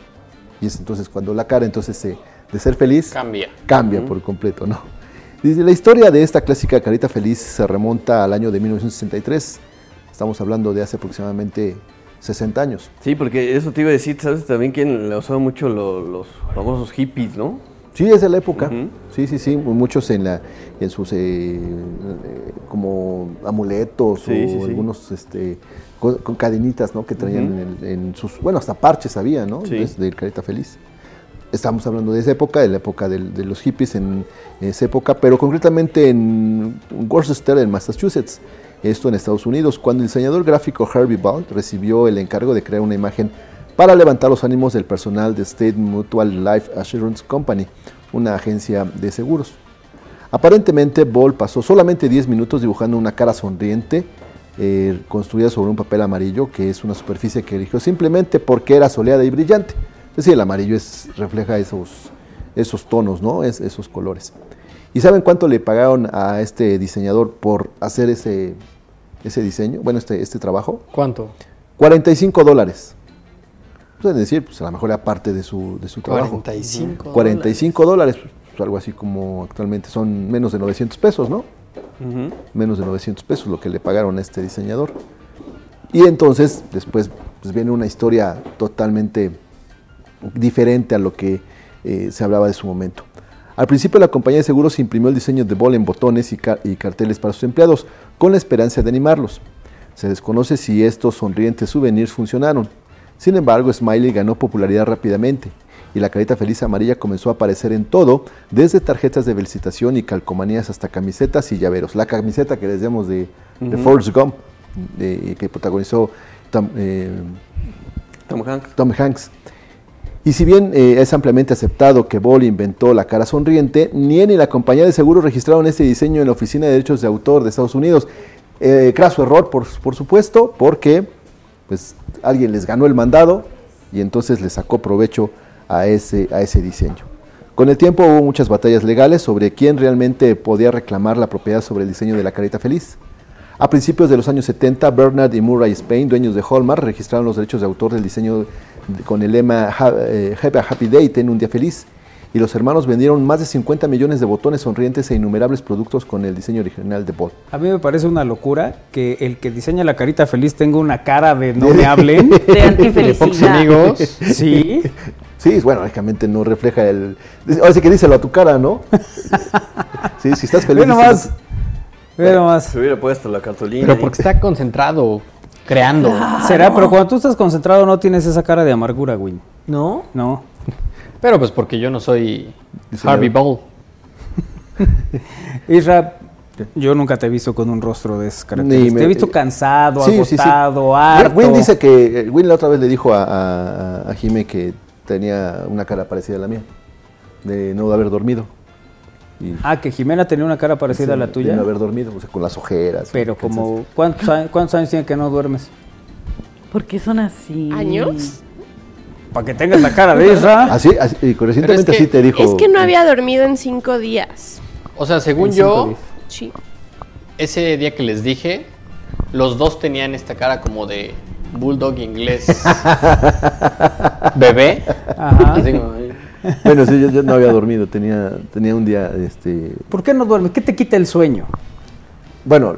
A mí, por ejemplo, el calor. Eh, bueno, sí, el calor es lo que, de lo que más te impide dormir tranquila y plácidamente. Claro, porque entonces empiezas a sudar y lo de menos, pues, como sea, pero luego tiene unos ciertas curvas en el cuerpo donde empieza a escurrir la gotita sobre todo cuando están muy pronunciadas. Este, entonces empiezas a sentir así. o oh, bueno, no. Mira, Isra, está causando mucha gracia, ¿eh? Porque sí. Ah, ay, nada más una por diez. pero yo le digo una y él le escurría una gotita por la nariz. No te conviene esta semana. Imagínate el, vuelo que agarraría para llegar hasta el otro lado. No, pero por ejemplo, eso a mí sí me hace no poder dormir bien, estar incómodo, el calor y la otra es que oigas un. ah, zancudo. Sí. Mosquito. Y, luego, una moto que y, luego que escuches el. Y sientas cómo te va cayendo el insecto. Así en la cara. Ah, placer, te refresca. Y es el Win jugando a los vaqueros. Imagínate. Sí, esas cosas pueden quitarte el sueño. Bueno, yo, yo venía de un de un fin de semana que hubo trabajo, entonces no, no, no dormí de sábado para domingo. Ajá. Dormí escasamente 30 minutos. ¿Qué eres, minero? No, no, no, tuvimos un evento y entonces había que hacer el montaje. Ya sabes que eso es de eventos. Claro. Y en todos tiene que hacer un montaje. Bueno, tenemos que repartir unas vallas en- a lo largo de unas calles. Pero si eso a ti Claro. no te lo impide, Pero tú luego te llevas le las quedan- vallas sola. Luego, Sí les contamos el día que Isra nos pidió a Carlitos y a mí que le ayudáramos. Iba tú también, ¿verdad, Lalito? No, de hecho. Sí. Sí. Pues él era el que puso la camioneta, ¿no? Y entre, no, no, no, No íbamos a otro día. íbamos a ayudarle a poner unas, Ah, unas lonas. lonas. Entonces, necesitan como siete pelados, uno para que saque el, el- con lo que los van a poner Los hinchos. Los hinchos, otro para que se los dé al otro, este para que se los lleve al que sigue y el que sigue para que se los dé al, al que los va a poner. Y Es, una, es que es una línea de producción completa. ¿Tú crees que, que es se puede suplir con tres vatos? Pues sí. Digo, Carlitos, eh, este, Lalito y yo, porque traíamos prisa para ir a comer. Eh, eh, Es, que exactamente, ese es el detalle que eso lo puedes hacer ¿Por qué me haces manita noche. de la Volpe? eh, mira, Eh, mira, mira. ¿Qué se mostró? No, o sea, lo puede- eso lo puede hacer dos personas, ¿no? Pero te vas a llevar toda la tarde, noche. Nosotros lo hicimos muy rápido. La Es que- clave es que te los lleves con hambre. Ah, para Eh, pure- sigas terminando, nos vamos a comer, porque eso fue lo que nos hiciste a nosotros y acabamos antes que Ah, bueno, pues todos por- los que tienen mucha experiencia. Ah, bueno, yo sí, sí tienes razón. Por eso te digo, entre, eh, entre más personas acabas más rápido, ¿no? Claro. Y el grado también de, de hambre. Sí, no, traíamos una prisa ese día. Que fue de nada, pero ni modo que no le ayudemos aquí al venerable. bueno, entonces tengo que no, no dormí una noche antes. Bueno, pero disculpa, te interrumpí con Ahí está cómo se ven Jimena y, e Isra. el Isra cuando no duerme. Así te harían esa carita. Pero esa cara feliz de la cual estabas hablando y que te interrumpí de manera sumamente arbitraria. Todo porque el ¿La de los 45 dólares? Sí, porque Bond tenía una cara así bastante de cansancio. Sí, no sé si de cansancio, yo lo veo de malas. Yo lo veo concentrado, ¿Sí? trabajando. ¿Te parece? Yo, lo, yo lo Sí. siento enojado, eso es lo que me transmite, mira. Es como de, ¿qué quieres? Pues está creando. Y llega Iker y le pregunta que qué está dibujando. Y a ver, explícale que está revolucionando el mundo de los símbolos. ¿Quieren, quieren un diálogo de oficina real? Jimena. Win, ¿tienes eh, cambio de 100 pesos? Win responde, no, ¿qué necesitas? Jimena le dice, cambio de 100 pesos. Ese diálogo es real, ayer lo, lo tuvimos aquí, de espaldas, y Jimena volteó y me hacía así como, pues es que le estoy pidiendo un cambio. ¿Qué es lo que necesito? Pues cambio de 100 pesos. Pues sí. Y así un infinito, ¿no? Podríamos estar toda la tarde. Podríamos estar toda la tarde. Sí. Sí, sí. No contábamos con que Lalito traía como cuatro mil varos de monedas de Sí. 10 pesos y él le cambió. ¿Y por qué no las echó en la famosísima alcancía? Ah, ¿qué crees que No sucedió ya en la mañana? Las echamos. ¿Cuatro mil pesos? Sí. Cuatro mil. Kairi dijo, vamos a echar todas las monedas. Y luego vemos si le pagamos a Lalito. Total, ya no las puede sacar. Sí. ¿Cómo cómo se ven cuatro mil pesos en monedas de 10 pesos? Dos ¿Cómo se bolsotas. ¿Te acuerdas que una vez fuimos a cambiar? Sí, sí, sí, recuerdo. ¿Te acuerdas que era muy pesado bajar esos botes? Sí, de acuerdo. Bueno, también. pues así viajó Lalito con su mochila. Porque no solo traía las de 10 pesos, también traía de De 5. Pero es una gran manera de ahorrar dinero. Sí. De 10 en 10 los metes en una botella de plástico. Así mi mamá me llevó de viaje una vez a Disney. No me digas. De a pura Órale. moneda de 10. Mira. Gran, es- gran Mientras que Kairi solo sí. tuvo para comprarse dos alcancías. Porque a Disney no nos llevó. No, No nos llevó. no nos hemos Entonces Kairi le echaba y luego le daban baje, pero bueno, esa es otra historia. Sí, oigan, no, qué feo. Sí, echaba cuatro monedas, se llevaban cinco. Pero bueno, eso lo descubrió Sí, tiempo sí. después. Eh, bueno, Yo recuerdo haber visto un video, a ver si ahorita Ajá. lo encuentro, de un hombre que que ahorró así monedas de 10 pesos en un garrafón. Ajá. ¿Y cuánto era? Era muchísimo. Se fue al mundial, se fue a un mundial. ¿Es el que se fue al mundial? Sí. Sí, pues puede ser. Se Ahora, llevó su garrafón. si tú llegas con tus monedas al banco y dices, vengo a que me las cambie, normalmente lo habitual es que pues tú dices, pues ahorita me lo cambian, ¿no? O sea, toman cuenta, ahí está el billete. No, tiene que hacerlos en paquetitos de 10 monedas. Y te dan tu Durex para que lo... Sí, bueno, en este caso sí fue de, ajá, voy a hacer todo esto. Si quiere, yo le ayudo. Entonces, bueno, está bien. Entonces ahí estábamos él y yo haciendo moneditas. Pero además, ya sabes, estás 1, 2, 3, 10 monedas. Y primero me dijo que con cinta, luego dijo, no, no, déjame pedir unas bolsas más rápido. De a 200 pesos vamos metiendo, de a 20 monedas en las bolsas. Órale, va. Entonces estábamos ahí contando, 1, 2, 3, 4. ¿Y a qué te dedicas? Déjame contar. Contar monedas. 5, 6, 7, 8, 10. Ajá, y ya dices, no, pues el, ya sabes, el asunto de medios y la radio. No me digas, ¿y en qué estación? Entonces tuve que contar monedas, platicar, cosa con lo que no tenía inconveniente, siempre y cuando no me distrajera de ir. Pero es que, es que, es que Y ahí estuvimos como 20 minutos para contar lo que había ahorrado Kairi en un año. Que era una miseria para un año. Pues no sé. Mira, aquí este.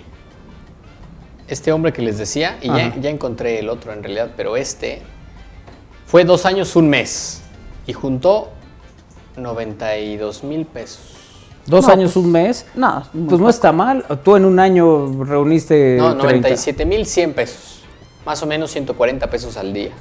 Bueno, eran 130, 130 no. Eran 30 mil pesos lo que tenías tú. Treinta y tantos. ¿En cuánto un tiempo? año. En un año no hubieras alcanzado a este hombre. No. Pero en No. dos, ¿en dos cuántos? 97 mil 100 pesos. ¿En cuánto tiempo? En dos años. No, pero no dijo dos años y algo. ¿Y qué dije? Ah, sí. ¿Y cómo es? Dos años y un mes. Ah, dos años y un ¿Y mes. cuánto juntó? Un mes 97,100. todavía tiene Pero es que diferencia. ¿Pero en eso- cuánto tiempo? O sea, a ver, eso me llama mucho ¿Verdad que la hay diferencia, atención. chino? Ajá. O sea, me llama mucho la atención porque realmente eso le cabe al, al garrafón. Sí. Es caben 20 muy, o sea, yo creo que es muy poco. Porque a lo menos, este, A lo menos. el- los botes que, que yo junté, que era un bote de proteína, Ajá. un bote grande, ahí eran los treinta y tantos mil pesos. Solo en ese bote, sí. Solo en ese bote. O sea, era un bote que no era tan grande. Y era- lo traía en bolsas de semita. y eran cuatro mil baros. Y ahorita, por decir, cuatro mil pesos que se le metieron a la alcancía, pues no levantó nada. se le metieron mágicamente. se le Mágicamente metieron. llegaron.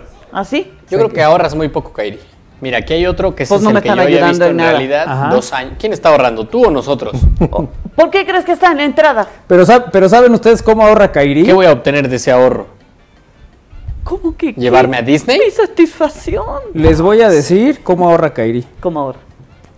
Isra va a pagar algo, ve y dice, no, no, no, esa moneda no la des.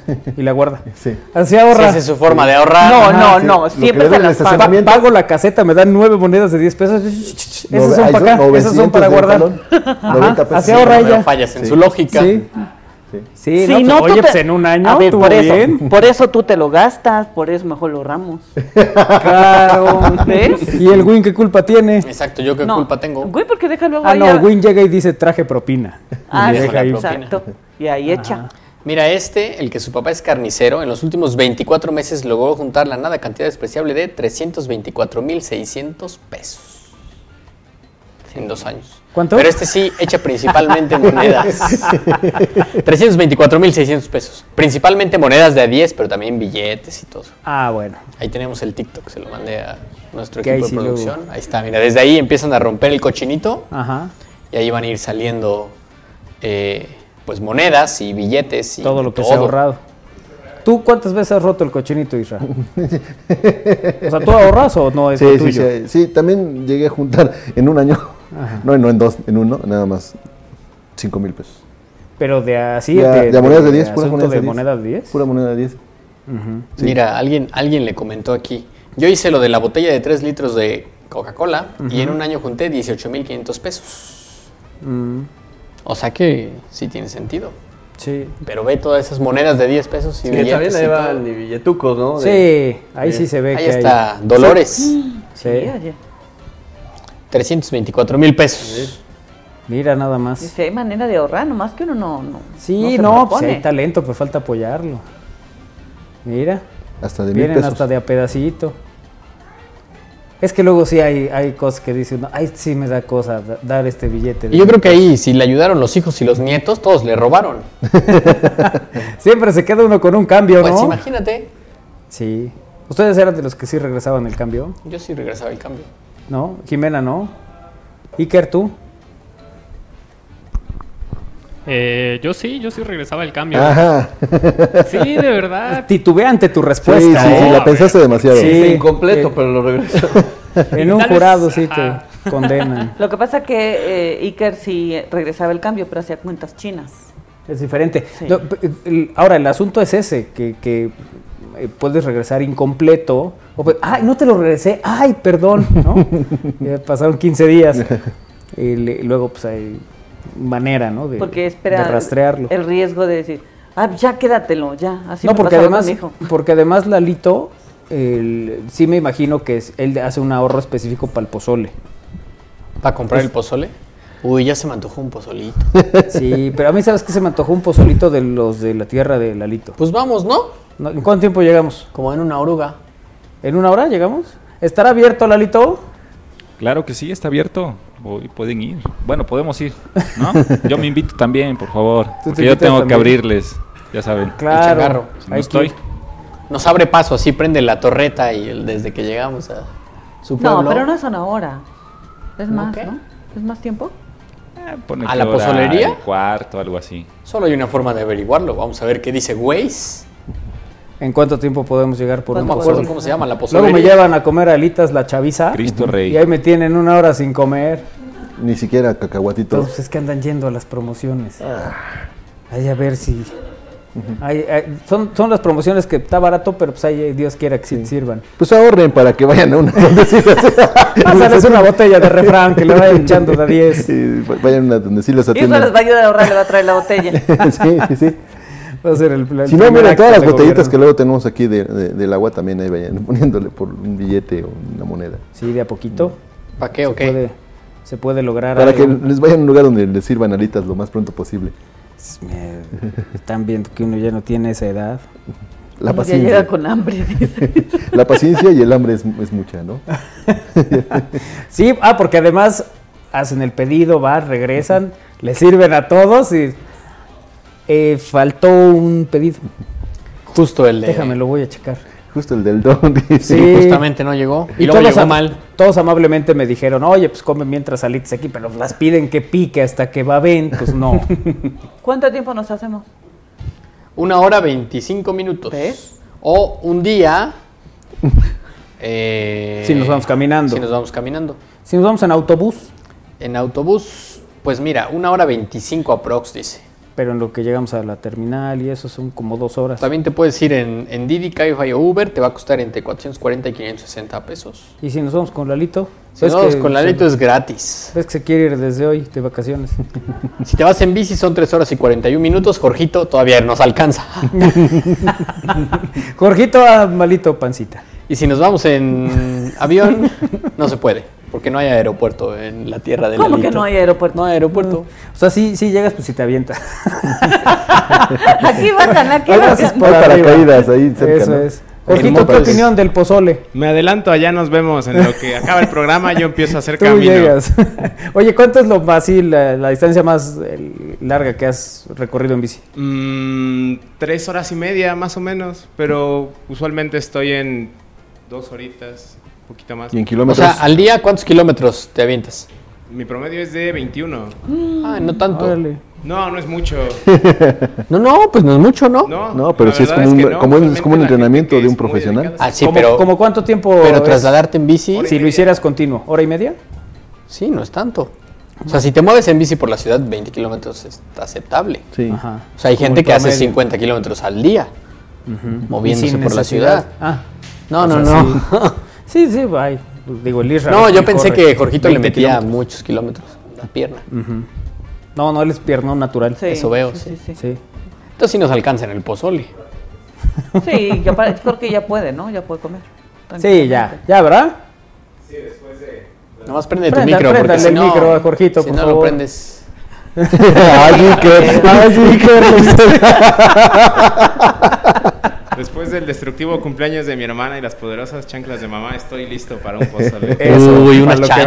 venga. Se antojan unas chanclas. Unas chanclas, No. claro. Qué cosa de veras. Jorgito hizo el. Vamos a Cholula por unas chanclas. ¿Dónde? ¿Dónde en Cholula? Pues ahí en los portales en las noches, también buenas. ¿Sí? Sí, un litro de agua de Jamaica y unas chanclitas. No, no, yo quiero un agua de cebada, si es con este calor. Un cervezco. Un cervezco, como dice Armando. Bueno. El- qué bueno que sigan hablando de comida a esta hora. ¿eh? La ¿Cómo, es cómo que- llegamos a.? ¿Por qué siempre terminamos hablando de comida a esta hora? No sé. Del don que dibujó la carita y ya. Sí, como llegamos de la carita feliz. Yo creo que esa cara la tenía porque no había comido. O sea, yo ya me imaginé la carita feliz en el pozole, en la chancla, en el taco. En ¿El la taquito burrita, qué? ¿Suave? Taquito suave. Mira, puede ser. Puede ser. Taquito suave. Si lo pedimos a alguna plataforma, nos lo traerán. Vámonos. Sí, A lo mejor vamos a las espadas. eso iba a decir. O sea, yo ya, ya no me gusta pedir comida por plataforma porque sí son inflados, muy inflados los precios. Sí. Incluso de las pozolerías. O sea, sí me parece un abuso. Mejor Sí. uno va. ¿Cuánto cuesta en promedio? Digo, para la gente que no usa esas plataformas. Mira, ¿Y no tiene generalmente, idea? o sea, sí es cierto que la plataforma cobra más o menos entre un 25 y 35%. No le pierde. Pero lo que me parece muy curioso es que si tú vas a una pozolería y el pozole te cuesta, digamos, 65, 70 pesos, en la plataforma sale 110 pesos. Y es como Sí, el porque más el envío, ¿no? Ah, sí. Claro, te cobran el envío y luego No, dependiendo no, de no, la sí, el plataforma. envío sí, pero, pero... O sea, porque es más caro porque si es lo más pides. caro, claro. Porque eso ¿Me te lo cobra la plataforma. No, no, no, ellos deciden El como servicio. para no, para no perder esto que te cobra la plataforma, se lo cargas al usuario. Ah, ok, que es el comensal. ya entiendo. O sea, Ajá. ellos quieren ganar exactamente sus 65 pesos, O lo sea, cual libre. no entiendo. Exactamente. Es como cuando eh, te cobran con tarjeta y al comensal le, Le cobran cargan el el porcentaje, 3%. ¿no? Ah, ya. Solo que aquí pues le cargan todo lo que implica estar en una plataforma de, de entrega a domicilio. Y ya me parece, o sea, si dos personas iban a comer dos pozoles, una agüita, unos taquitos y digamos son 220 pesos, terminas pagando 400 pesos. Sí, es un abuso. Es un abuso. Claro. Porque pues es lo mismo. Sí, no hay como decir es- un volado a ver quién manda al ISRA por Sí. los pozoles. Y- Y ya, es- ¿no? Claro, y es un abuso de parte de, de, ok, la plataforma cobra eso, pero es un abuso de parte de, Del del comercio. lugar, ¿no? Sí, O sea, como de todos los lados. Por eso hubo ¿cómo también muchos, eh, muchos restaurantes y lugares de comida que decidieron ellos tener su propio repartidor. Claro. Y ya solo te cobran el envío eh, y a veces no te cobran el envío dependiendo del tamaño. de la Pero zona sí, también, ¿no? Claro, también depende de la zona, etcétera, ¿no? Pero es cierto que sí me parece, o sea, por ejemplo esto, un pozole, pues mejor vamos la experiencia completa en la pozolería. Claro. ¿Te sale lo del autobús? Pues ca- prácticamente, ¿no? El- No, te sale ¿Cómo, más cómo? caro. Claro, Sale sale más más caro, incluso No, por eso, el o sea, si te, te ahorras, te ahorras, si ahorras ese servicio, pues, pagas el autobús, gasolina. Pagas el autobús a Acapulco, hijo. Pagas el autobús 400 de Lalito pesos, por sí. una semana. Sí. El pozolero se quiere ir y le dice. Sí, sí, sí. No, además la experiencia siempre es bonita, ¿no? Sí, sí, sí. El Claro. perrito acá, todo. padre. El calorón cuando Exacto. vamos a que te- comer allá con... A la segunda cuchara estés sudando Sudando. cuando estuvieras corriendo un maratón. Pero lo pides bien bonitas. caliente. Sí, Pero es para que te. Eso iba- pero es que sí, eso es real. Pero pues Kairi, como no ha vivido en zonas calurosas. Música triste para Kairi. que. ¿Por qué te tomas un lechero en Veracruz, por ejemplo? Ah, pues porque ahí lo venden. Básicamente. Pero es cierto, ¿no? Sí, es para eso. Sí. Sí, o sea, a ver. Bueno, yo, estaba por prefiero una champola de vainilla de un litro. Ah, pero- bueno, también. Uy, unas canillas. Pues ¿Cuánto tiempo nos vamos a Veracruz, Win? Permíteme, ¿a la parroquia o a la cuál? parroquia, Más sí. o menos. Y también por ahí de bici, a ver si Jorgito llega. Le va a tocar de su vida. ¿Te has ido a Veracruz en bici, Jorgito? No me he ido ni a Cholula, amigo. ¿No? ¿No te, no te has ido ni a Cholula? No, yo creo que llego mañana a desayunar. Ay, Pues mira, vamos a ver. Nos hacemos, bueno, Jorgito se va a hacer mm, más o menos 14 horas y 56 minutos, porque son 298 kilómetros. Ah, no está mal, son como cuatro días. Nosotros nos vamos a hacer 3 horas y 47 minutos. Ajá. Y caminando son dos días. Dos días, seis horas. Ah, bueno, ¿quién no tiene coche? Jimena dice. Jimena dice que ella se va caminando. Ay, bueno. Pues Pues ya no, nomás no. se nos antojó todo lo que dijeron. A ver, yo les voy a decir, yo sí he ido como a Izúcar solo para echarme unos taquitos y volver. Así es la vida. O sea, Claro, yo no entiendo por yo qué fui no un hacerlo. día a este lugar del Onix, Tecali. De Cali. Tecali, rumbo a Tecali, antes hay una curva ahí en... Y barbacoa. Y la barbacoa está re buena y ahí la están sacando del hoyito. Y ¿Y por qué no has ido para desayunar? por eso para desayunar. No, pero para llevarnos, dice. O ¿Cómo? sea, ¿Por qué no he ido para desayunar? Por- Ah, en ¿por las qué no has ido por la barbacoa y te la dices, traes? ¿qué vamos a desayunar? Tengo una barbacoa así. ¿Pero dónde la compramos? Pero es que ahí la experiencia es distinto. Hay una señora que te sirve tu consomé y está sacando ahí el pedacito de costilla directamente del horno. No se diga más, el fin de semana. Vamos, vamos. Yo jalo. Sí, y los perritos también. También están los perritos, todo. Ay, eso me da como... Y también te venden bebidas de cebada desde muy temprano. Eso sí no lo entiendo. ¿Quién quiere tomar a las 9 de la hora mañana? no, la verdad es que esa hora no da. No, se antoja. No da sueño. y menos en Tecali. Y menos en Tecali. sí. Pero en el camino sí hay unas micheladas re buenas. Ahí, Torija o cómo se llama. Un poquito No, antes. estoy enojada contigo. No nos ¿Por has qué? llevado por ese tour. Pues yo, a ver, ustedes nomás súbanse a mi auto y llegamos a donde haya buena comida Y buena bebida. y buena bebida. Que no tenga que ver con animalitos. Ah, es que luego Win come. Va a especiales de. ¿Qué es? Ah, me aventé el, el de los bichos, el especial de bichos. Ajá. Pero también hay lugares de barbacoa. Por ejemplo, la 24 hay uno de barbacoa que en temporada tiene escamoles. Pero queremos vivir la experiencia. La otra experiencia. La otra experiencia. O sea, podemos irnos hasta Hidalgo o a la famosísima barbacoa de Santiago. Ay, qué pa- jabalí. ¿Sabes que Ya pon tus folletos ahí en la Y ya ven los distintos Llenas tours el tour. Tenemos el tour que se les antoja, vamos haciéndolo. Bueno, vamos Cuando a hacer quieran. una pausa y regresamos. Es al aire a través de Radio Web. Bien, estamos al aire.com.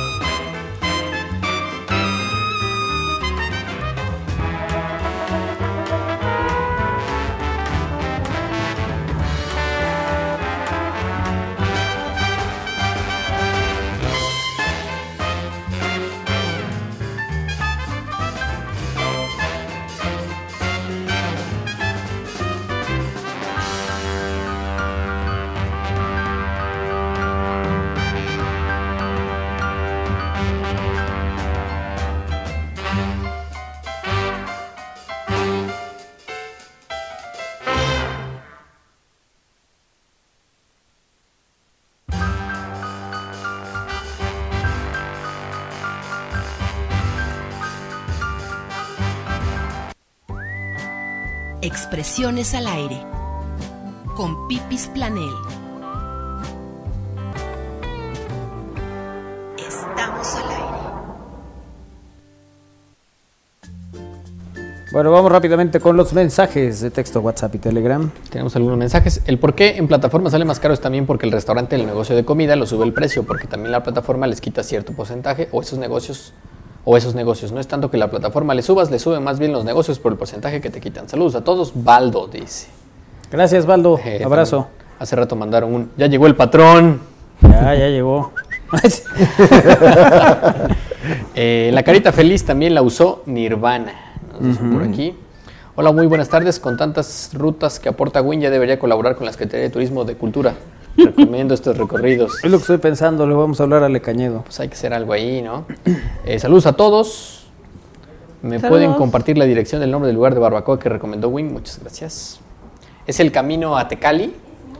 Eh, justo antes hay una curva muy, muy, muy prolongada, que no recuerdo cómo se llama ese lugar, pero adelante de Torija, entre Torija y Tecali. Ok, ahí, pueden pegarle a la barbacoa. No hay señal, así que vayan sin teléfono. Ok. Bueno, ahora sí. Doctora, ¿cómo estás? Buena tarde. ¿Qué tal chicos? ¿Cómo estamos? Pues aquí un gusto. Igualmente. Tenerlos el día de hoy. Y pues bueno, vamos a dar por iniciada la sección. ¿Qué me dices, mi querido Armando? ¿De qué vamos a hablar hoy? Eh, bueno, el tema de hoy, la importancia de poner reglas. Ay, qué importante este tema la verdad, en todos los sentidos. Fíjense que pensando en el tema lo quería yo delimitar en adolescentes, en niños, en adultos, en el trabajo, en la oficina, en, la casa. Bueno, por eso lo dejé en general. Eh, yo creo que en todos los sentidos, y hoy lo quiero hablar tanto a nivel, pues, este, rehabilitación, terapéutico, este, en todos los sentidos, es importante que tengamos claras cuáles son las normas o las reglas de cualquier lugar. Eh, para los que son papás, la importancia que hay en la disciplina de dejar claras los que son las reglas, las reglas que nos permiten, me permiten sentirme estable, me permiten sentirme segura, me permiten saber qué esperar, también me permiten generar un valor, que es correcto, que no es correcto. Eh, y de adulto, si yo lo viví de niño y me quedaron claro cuáles eran las normas, hay muchas normas, ¿no? Normas para estar en la mesa, normas para estar en casita, normas para un montón de, de a nivel social, ¿no?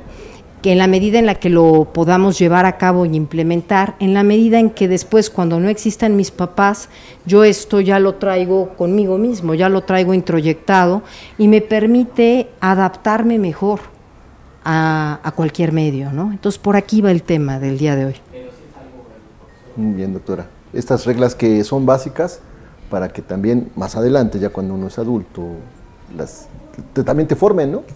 Así es. Llegues también a, respetar algunos lugares donde existen esas reglas y no te saques de... Exactamente, ¿no? Así es, Valerito. Y, además, bueno, si esto lo implementamos desde casa y entendemos que eh, a veces hay reglas que se viven en el ejemplo, que papá o mamá no me lo tienen que aclarar. A mí me queda clarísimo que no está padre que yo me ponga a pegar de gritos en la mesa o que yo coma con la comida con la boca abierta, ¿no? Y evidentemente en algún momento ya me llegaron a comentar, oye, cierra la boquita, ¿no?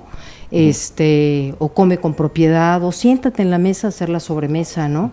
Cosas que eh, si hay las reglas, a veces nos quedan como implícitas y el mayor ejemplo pues son nuestros papás, y otras veces hay que clarificarlas y muchas veces tiene que ver con el espacio, tiene que ver con el lugar, ¿no? Hay reglas que a veces nos enojaremos, ¿no? Para entrar a una biblioteca, ¿no? El por qué hay que guardar silencio, el por qué hay que respetar el espacio del otro, ¿no? No podemos estar amontonados o hay cubículos o pida usted su ficha, ¿no? Cosas elementales que hay en muchos lugares que, que tal vez lo primero que hay que llegar es, pues, ¿cuáles son las reglas, no?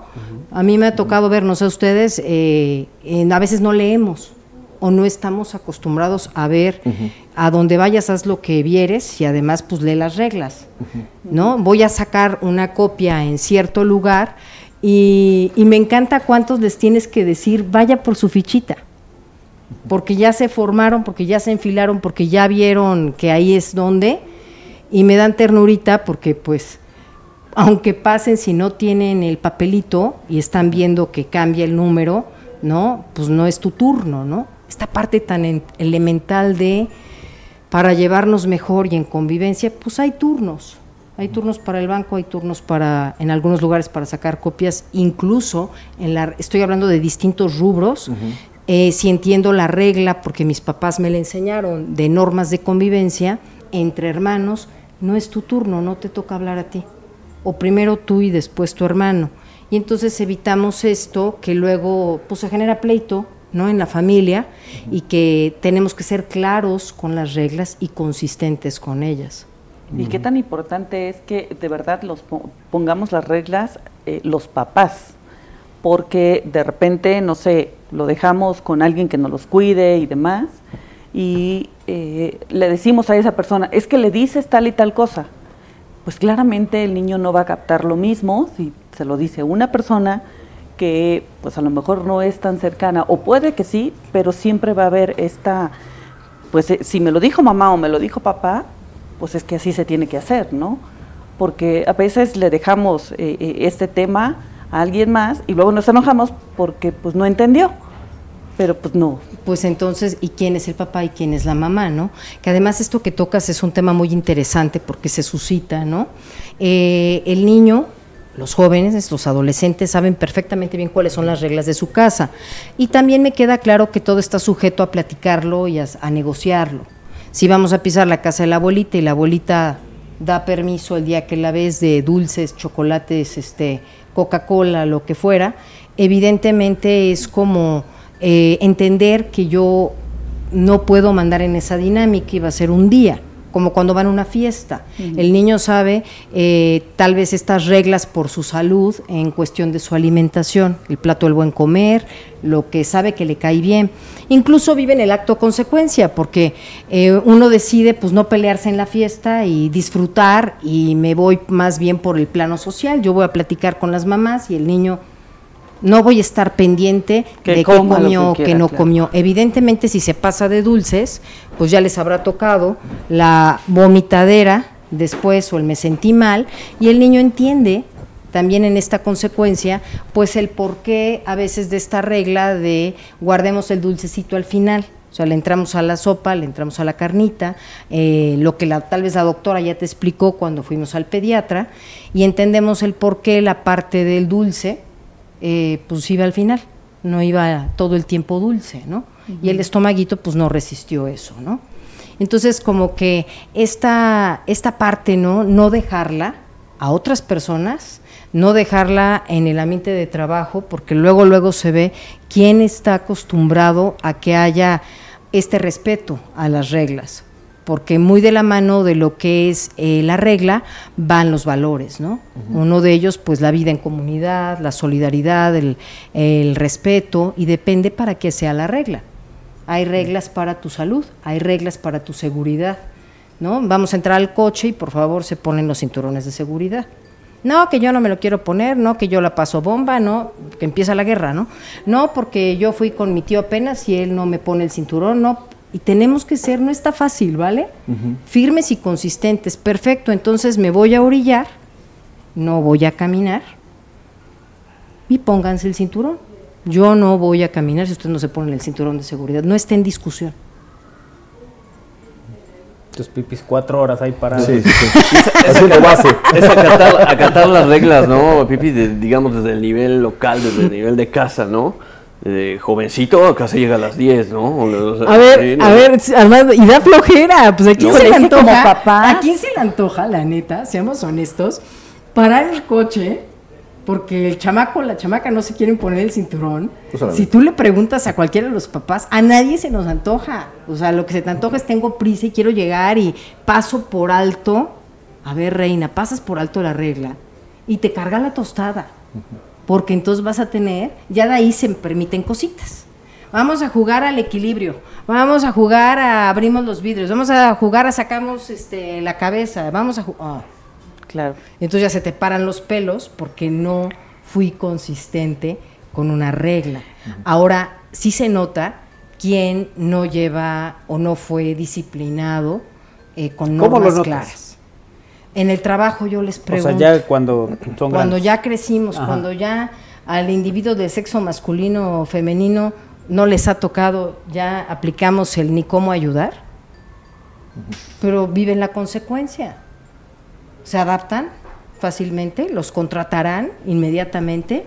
En el trabajo te dicen sé puntual, llegarán a tiempo. O pelearon todo el santo día con sus papás y ya los papás se dieron de baja y se salieron con la suya. Y sí, papá te salvaba o mamá te salvaba, ¿no? Pero bueno, en mis tiempos a mí sí me aplicaban, el coche se prendía contigo, sin ti, y tú vivías también tu, tu consecuencia, no había, te hago la tarea, te rescato, este, ahí vemos cómo le hacemos, hacemos en plural, le haces. ¿Qué piensan de esto?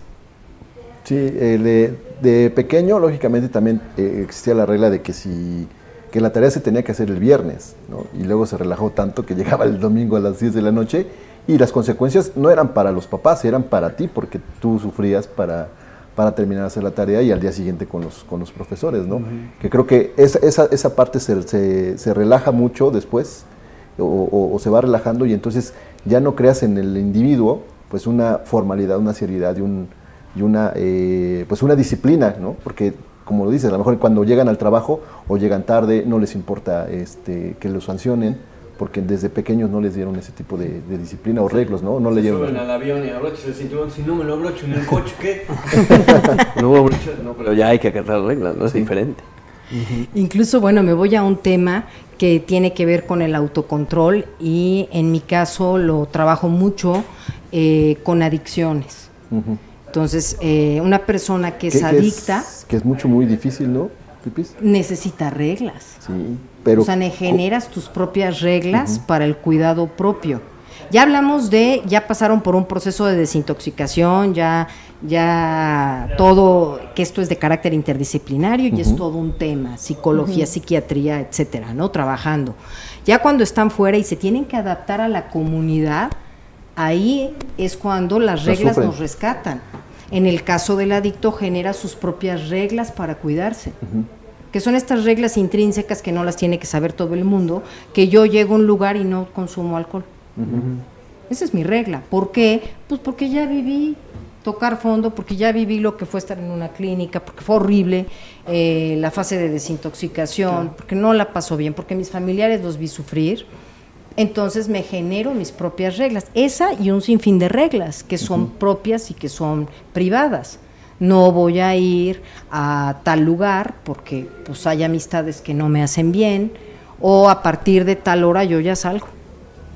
O sea, voy a la fiesta, pero a las a la hora que, que yo siento que ya no debo de estar o que corro peligro, hablo de un adicto, entonces me voy a salir que esta es la parte más interesante, que es cuando llame uno a la sociedad si estuve en una clínica, ¿no? Exactamente, y vienen de un periodo en el que no respetaron reglamentos, no, respetaron reglas, y ahora seguirlas o... Eh, empezar a hacer las reglas, claro. Es mucho más complicado, ¿no? Así es, pero eh, evidentemente es conectarme con la vida, porque de alguna manera, pues si estoy jugándole a romperlas, pues ¿qué estoy comunicando, no? Ya me estoy haciendo daño, estoy consumiendo algo que es que me hace daño, que es prohibido, que lastima mi cuerpo. Este, por lo general cuando inician fase de rehabilitación es porque ya toqué límite, ya toqué fondo y sigo rompiendo reglas. Alcoholizado me subo al coche, entonces la acelero y entonces pues, las consecuencias, ¿no? ¿Qué es tocar fondo?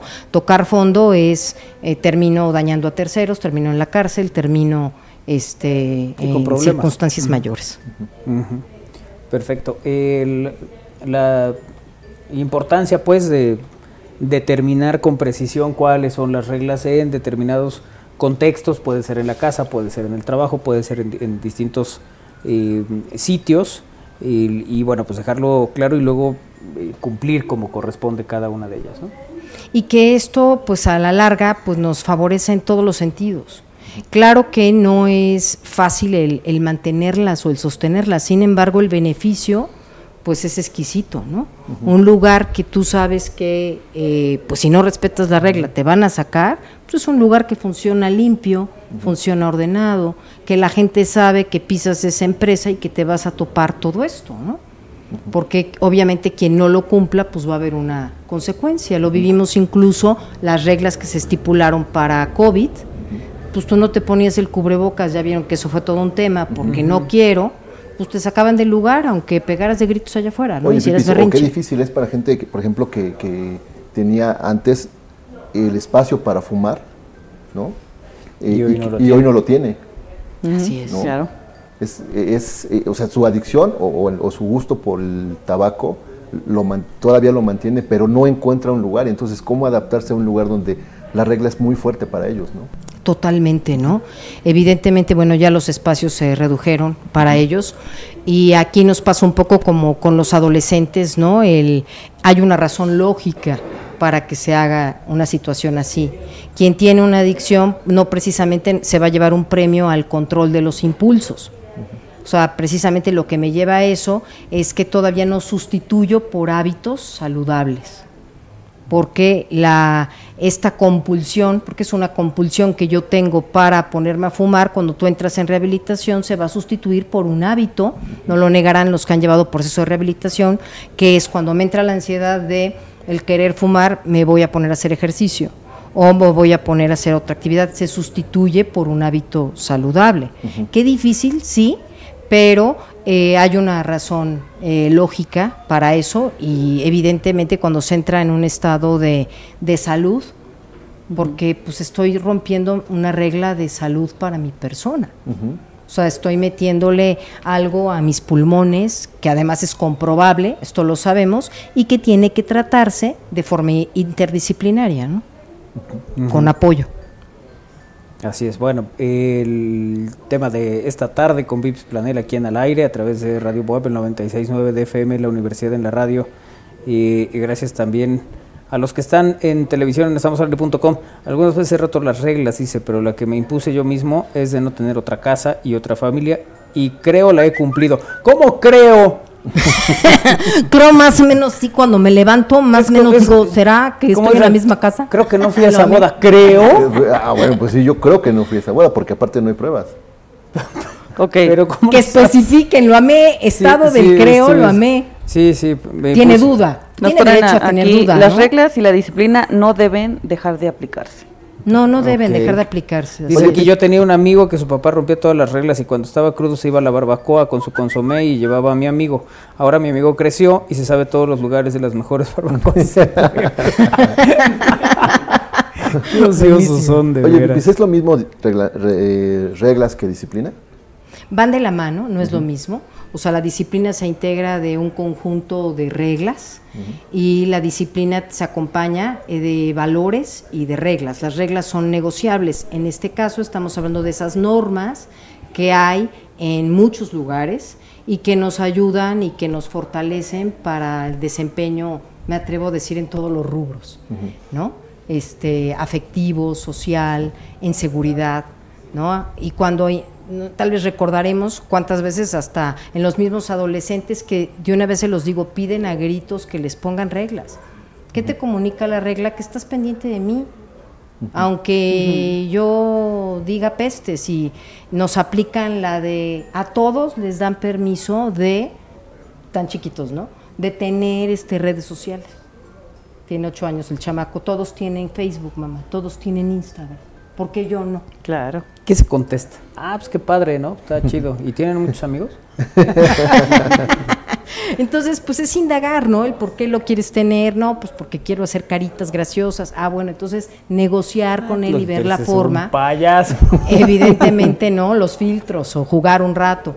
Pero aquí el punto es, eh, no es ya decir el por qué sí o porque lo mando yo, porque no como lo que hablábamos del tema del tabaco, pues hay una razón lógica y el fumador pasivo es muy común que el que termina con el enfisema pulmonar es el pasivo, no el claro. no el fumador. Entonces, pues no tienen que pagar unos por otros, ¿no?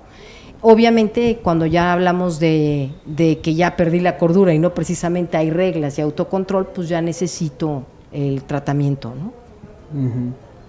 Bueno, pues ahí está. dice que saludos a todos. Buen tema el de pipis El ejemplo enseña más. Los primeros que deben obedecer la ley son los que exigen cumplir y le aplica a padres políticos similares como los patrones, los que llegan tarde sin justificación, dice.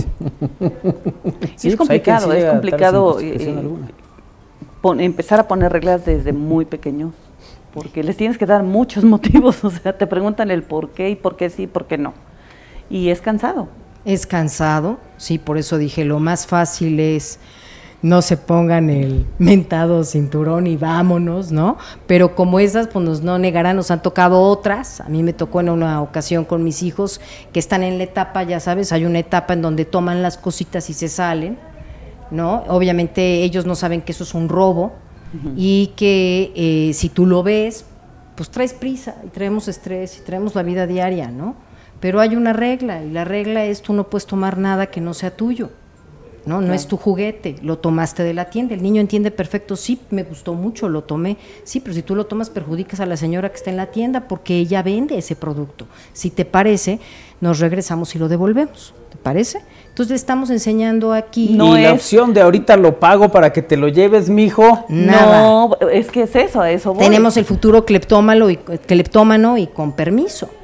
Pero ella tienes la autorización, o sea, está bien, lo tomaste, no debías tomarlo, debías pagarlo. Entonces, ok, mamá, regresa y págalo. Pues sí. No, pero es que es eso, o sea, que cómo, cómo pongo las reglas, qué tanto van las reglas, como en este caso de, ok, tomo algo, ok, me regreso y por pena lo pago, o me regreso y lo regresas y no tienes ningún premio, porque si no, si no para la próxima ese, ay, pues como mamá, lo, paga, viene y lo paga, pues es como una recompensa, ¿no? Híjoles, qué complicado, sí, pero fíjense cómo en un solo acto estamos enseñando para toda la vida. Entonces tenemos que saber que ahí vale oro lo que tú hagas, lo que tú hagas, sea regresarte y al nene le compramos eh, frente a la señora lo que el nene quiere y lo tomó y lo robó y no supo que eso era robo.